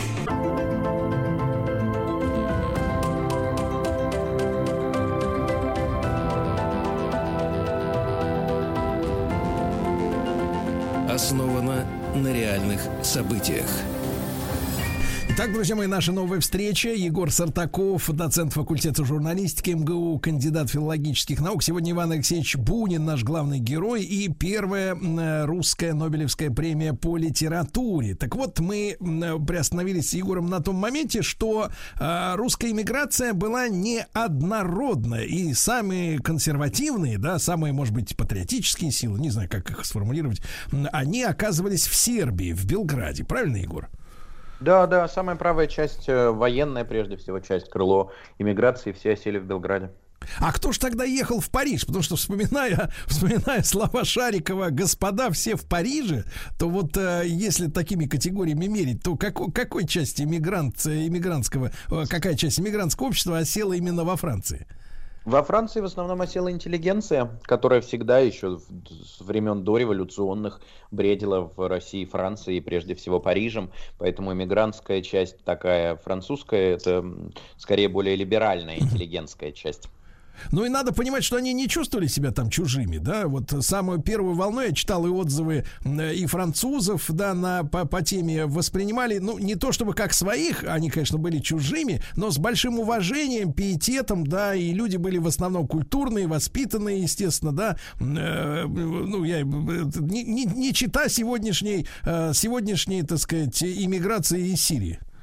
Ну, вообще надо сказать, что особенно если мы говорим о славянских странах, они вообще очень тепло приняли наших иммигрантов, и здесь не только сказываются там узы славянского братства, но здесь сказывается и то, что во многом это э, они понимали, что иммиграция это итог э, Первой мировой войны. И развал империи. Это итог Первой мировой войны, поэтому в Праге, в Белграде, в Софии очень тепло принимают э, наших иммигрантов, э, просто в силу того, что Россия вступилась за тех же сербов во время Первой мировой войны. Но и, во-вторых, все-таки не забывайте, эмигрирует интеллигенция, прежде всего, эмигрирует верхний слой общества, а Шариковы-то здесь остаются, в советской России. Но при этом любопытно, что Бунин выбирает не Белград, да, Бунин выбирает Париж. Хотя его неоднократно предлагали жить в Белграде, приглашали в Белград, и Бунин довольно консервативен, правый, но все равно, как интеллигент, выбирает для себя местом постоянной жизни Париж.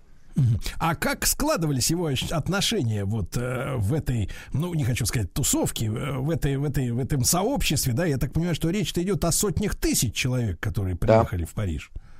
Да.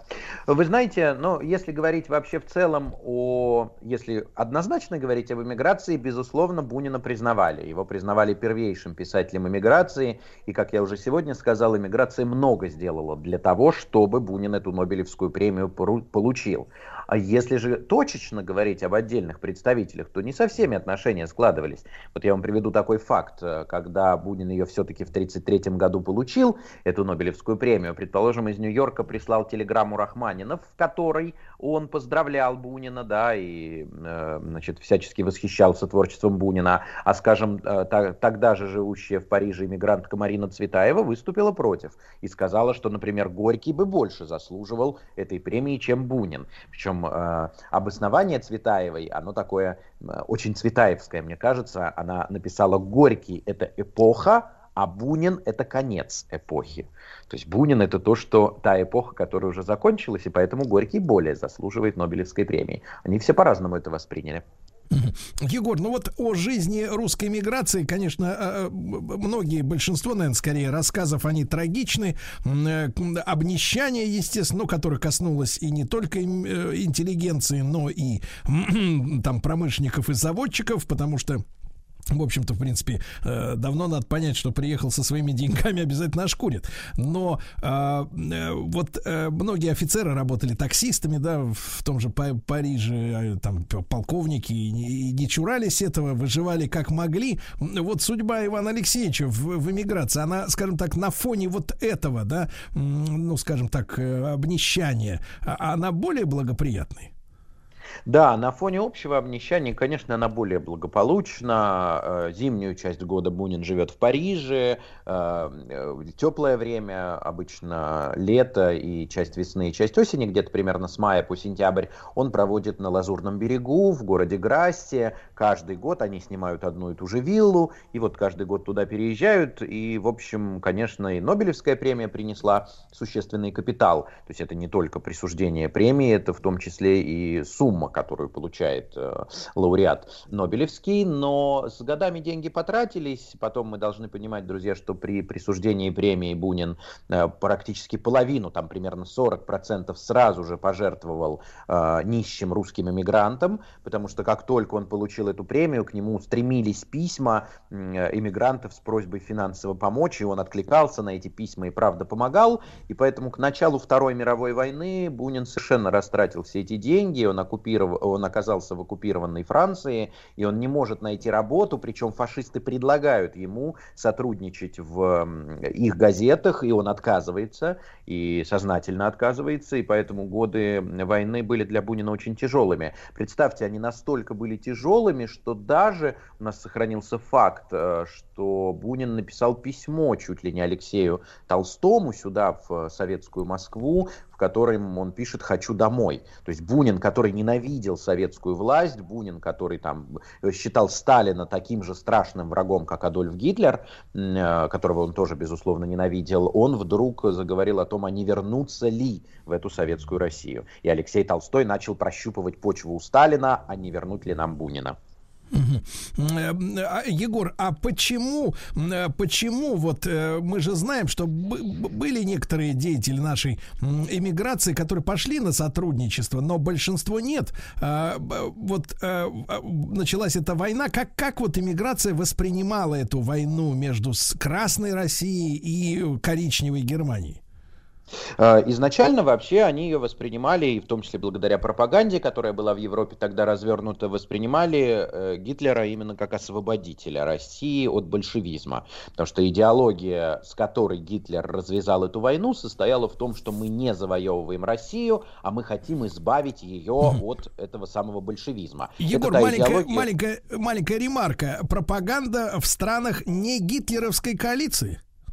Ну, это, например, пропаганда в оккупированной уже фашистами Франции. То есть это была а, а, пропаганда в странах. Ну и это в целом была идея о том, что вот есть некий большевизм страшный, и мы избавляем Россию от этого ужасного большевизма. Но и поэтому очень многие иммигранты, в том числе философы, предположим, да, на первом этапе поддержали э, нацизм, но очень быстро они в этом разочаровались. То есть разочарование произошло очень быстро.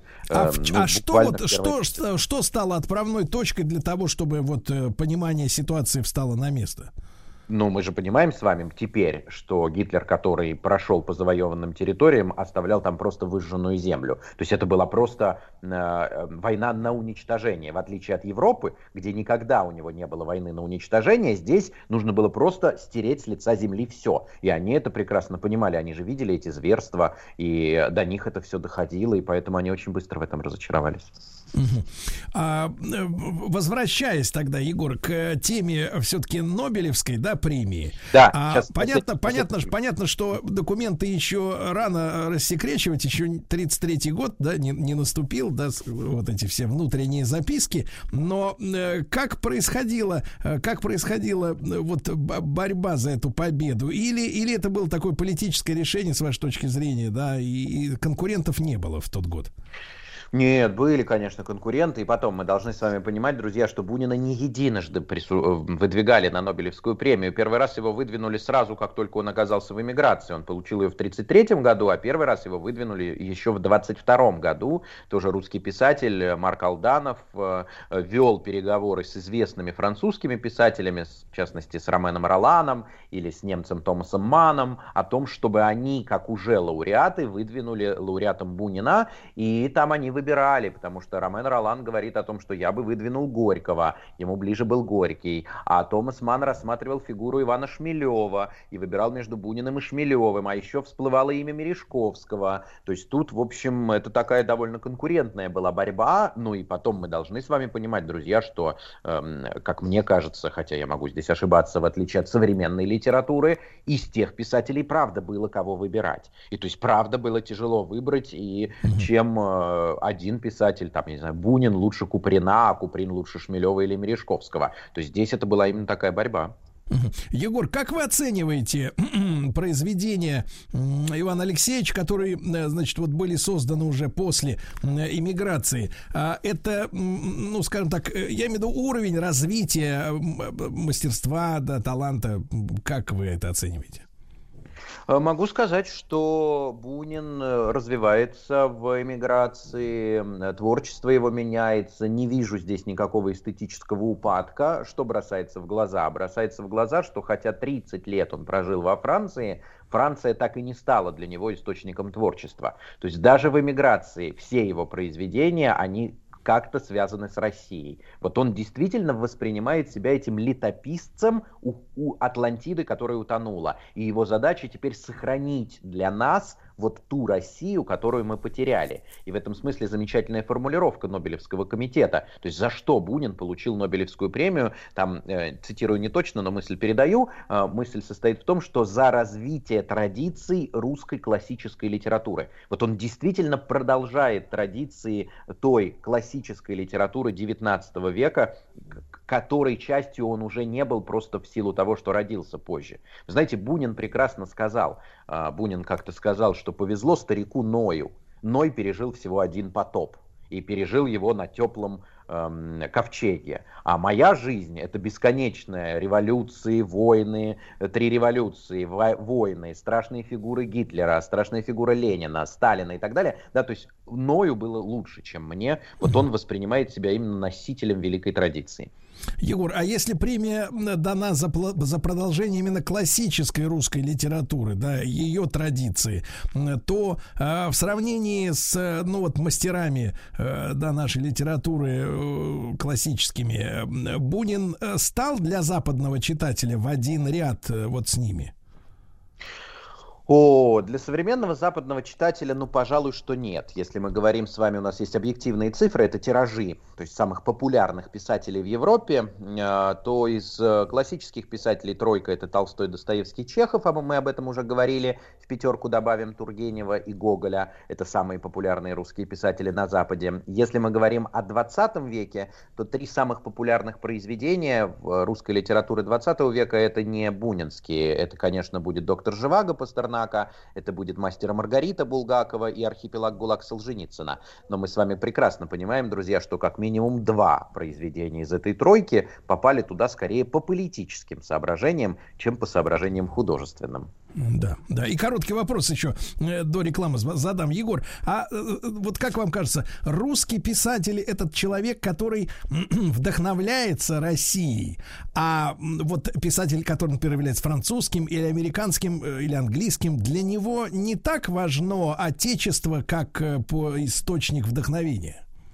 Нет, думаю, что это для любого писателя важно, но для Бунина это было особенно важно, потому что он потерял связь с этой Россией. И вот теперь, потеряв связь, он чувствует это, этот разрыв особенно остро.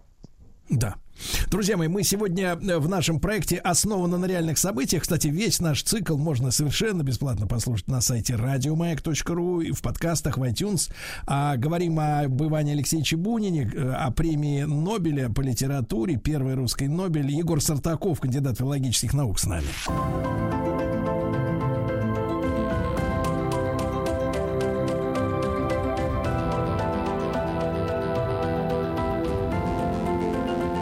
Основана на реальных событиях. Друзья мои, так с нами Егор Сартаков, доцент факультета журналистики МГУ, кандидат филологических наук. Мы об Иване Алексеевиче Бунине говорим, конечно, в первую очередь о Нобеле по литературе, политической премии во все времена. Егор, не могу не спросить вас о, ну, не то чтобы это феномен Бунина, но такая одна из красок, да, которая сопровождает его портрет, это его, э, ну, кто-то скажет, что смелые, кто-то скажет, что наглые, желчные такие отзывы о, о коллегах, да, а, а, по, ну, по цеху не знаю, насколько это уместно, но тем не менее, вот это, по этому поводу два вопроса. Э, зачем он э, публично давал эти оценки, хлесткие, иногда жестокие, вот, э, и, и, так сказать, зачем? И, потому что можно и без них ведь обойтись, да, и во-вторых, вот что было таким, такой, как бы, ну вот ты скажешь гадость про человека, ты же понимаешь, что ты в публичном поле с ним больше не поздороваешься, да? То есть, а что давало силы-то ему э, дальше все-таки вертеться в этих кругах, э, когда все знают, что э, он вот так о них отзывался, об этих людях? Я думаю, что силы или право ему давало то, что он был признанный русский гений, он был признанный русский писатель. Но действительно, э, здесь характер Бунина складывался, человеком Бунин был очень желчным в жизни, правда, ни о ком из русских писателей эм, он не сказал хорошего слова о своих современниках, если говорил только об умерших. Скажем, очень любил Антон Павловича Чехова или Льва Николаевича Толстого, и даже Бунин одно время, еще, разумеется, до революции толстовцем был, то есть одно время принял вот эту идею Толстого о непротивлении злу насилием, стал вегетарианцем, как проповедовал Толстой, но продлилось это всего две недели, сказал, через две недели у меня капуста из ушей полезла, и как-то закончил эту историю с толстовцами, но о Толстом всегда тепло отзывался. А что касается современников, тут это же не просто желчный характер Бунина, а это еще объясняется тем, о чем мы сегодня говорили, о том, что, ну, правда, он не вписывался в этот круг совершенно. То есть ему были далеки эти эстетические споры символистов, ему казалось, что это какое-то надувательство, надувательство читателей. Почему вдруг э, мы пишем о непонятных прекрасных дамах, непонятные стихи? Стихи должны быть прозрачными, стихи должны быть ясными, как у Пушкина или как у Тютчева, а не такими, как у Блока и Бальмонта. Знаете, есть колоритная очень сценка в дневниках Чуковского. Чуковский как-то всю ночь проговорил с Буниным, и Чуковский отметил, что за эту ночь Бунин полил грязью всех. Всех своих литературных собратьев, Леонида Андреева, Федора Сологуба, Бальмонта, Мережковского, Блока, Брюсова, вот он говорил о них, о всех, пишет Чуковский, что как будто все они ради успешной карьеры кривляются на потеху толпы. Они все как бы угождают вкусом читателей, а на самом деле абсолютно не знают русскую жизнь, являются бездарностями, э, морочат голову какой-то своей мнимой ученостью и так далее, и так далее. И э, Чуковский вот эту вот запись заключает такой грустной фразой, он пишет, я понял, как же тяжело ему живется в литературе. Он единственный правильный праведник среди этих преуспевающих грешников. Ну вот э, тут Чуковский вполне ироничен. А, Егор, а вот этим э, э, людям, которых он, ну, я так держу перед глазами, не, не решаюсь произносить и не буду, наверное, значит, конкретно эти цитаты, а не пытались на дуэль-то вызывать? Или просто вот, э, так сказать, социальный рейтинг, как говорится, этих э, товарищей, которых он, э, говоря примитивным языком, опускал, вот, э, словесно, они не позволяли дворянина вызвать на дуэль? Нет, дело в том, что уже дуэли к тому времени это такой прям пережиток-пережиток. Уже во второй половине 19 века не было такого четкого э, следования э, идеям очистки совести через дуэль, как мы встречали, например, в первой половине 19 века. То никаких подобных попыток мне неизвестно. Скорее это воспринималось, ну, либо как чудачество, либо как зависть э, к более успешным э, писателям-современникам, либо как, ну, вот э, такое, ну, я не знаю, как какое-то юродство э, писателя Бунина. А как вам кажется, Егор, действительно Бунин был менее удачливым? И был ли у него э, шанс в то время, когда были популярны вот все те, кого он презирал, э, быть, э, ну скажем так, более успешным? Вы знаете, мне кажется, что здесь довольно тяжело об этом судить, потому что вот то, что мы сегодня с вами обсуждали, и присуждение ему Пушкинской премии, и звание академика, все свидетельствует о том, что, ну вот таким писателем непризнанным он не был. Да нет, он был признан, сборники его издавались, читатели его любили, но то, что сам Бунин вот в жизни, по-видимому, здесь уже только гипотезы могу строить, был человеком несколько завистливым, да, это правда так. И вот так случилось, что все получили от Бунина, от Марины Цветаевой до Михаила Кузьмина, по всем он там прошелся. Да. Егор, и, э, может быть, ваш краткий совет, э, те произведения, которые нашим слушателям обязательно нужно прочесть у Ивана Алексеевича, без которых никак не обойтись. Вы знаете, у Бунина очень тяжело выбрать. Конечно, начинайте с э, короткой формы, потому что всегда с короткой формой знакомиться легче. Обязательно, друзья, антоновские яблоки. Э, это такой вот как раз гимн да, этой да. уходящей России, про который мы сегодня говорили. Блестящий совершенно сборник Бунина поздней уже «Темные аллеи», который да. доказывает, что даже там, в эмиграции, он продолжает думать о России. И, конечно, центральное произведение Бунина, друзья, это его роман «Жизнь Арсеньева», собственно, да. за который присуждают премию. Да. Друзья мои, Егор Сартаков, как всегда, блестящий и спасибо ему. Еще больше подкастов «Маяка» насмотрим.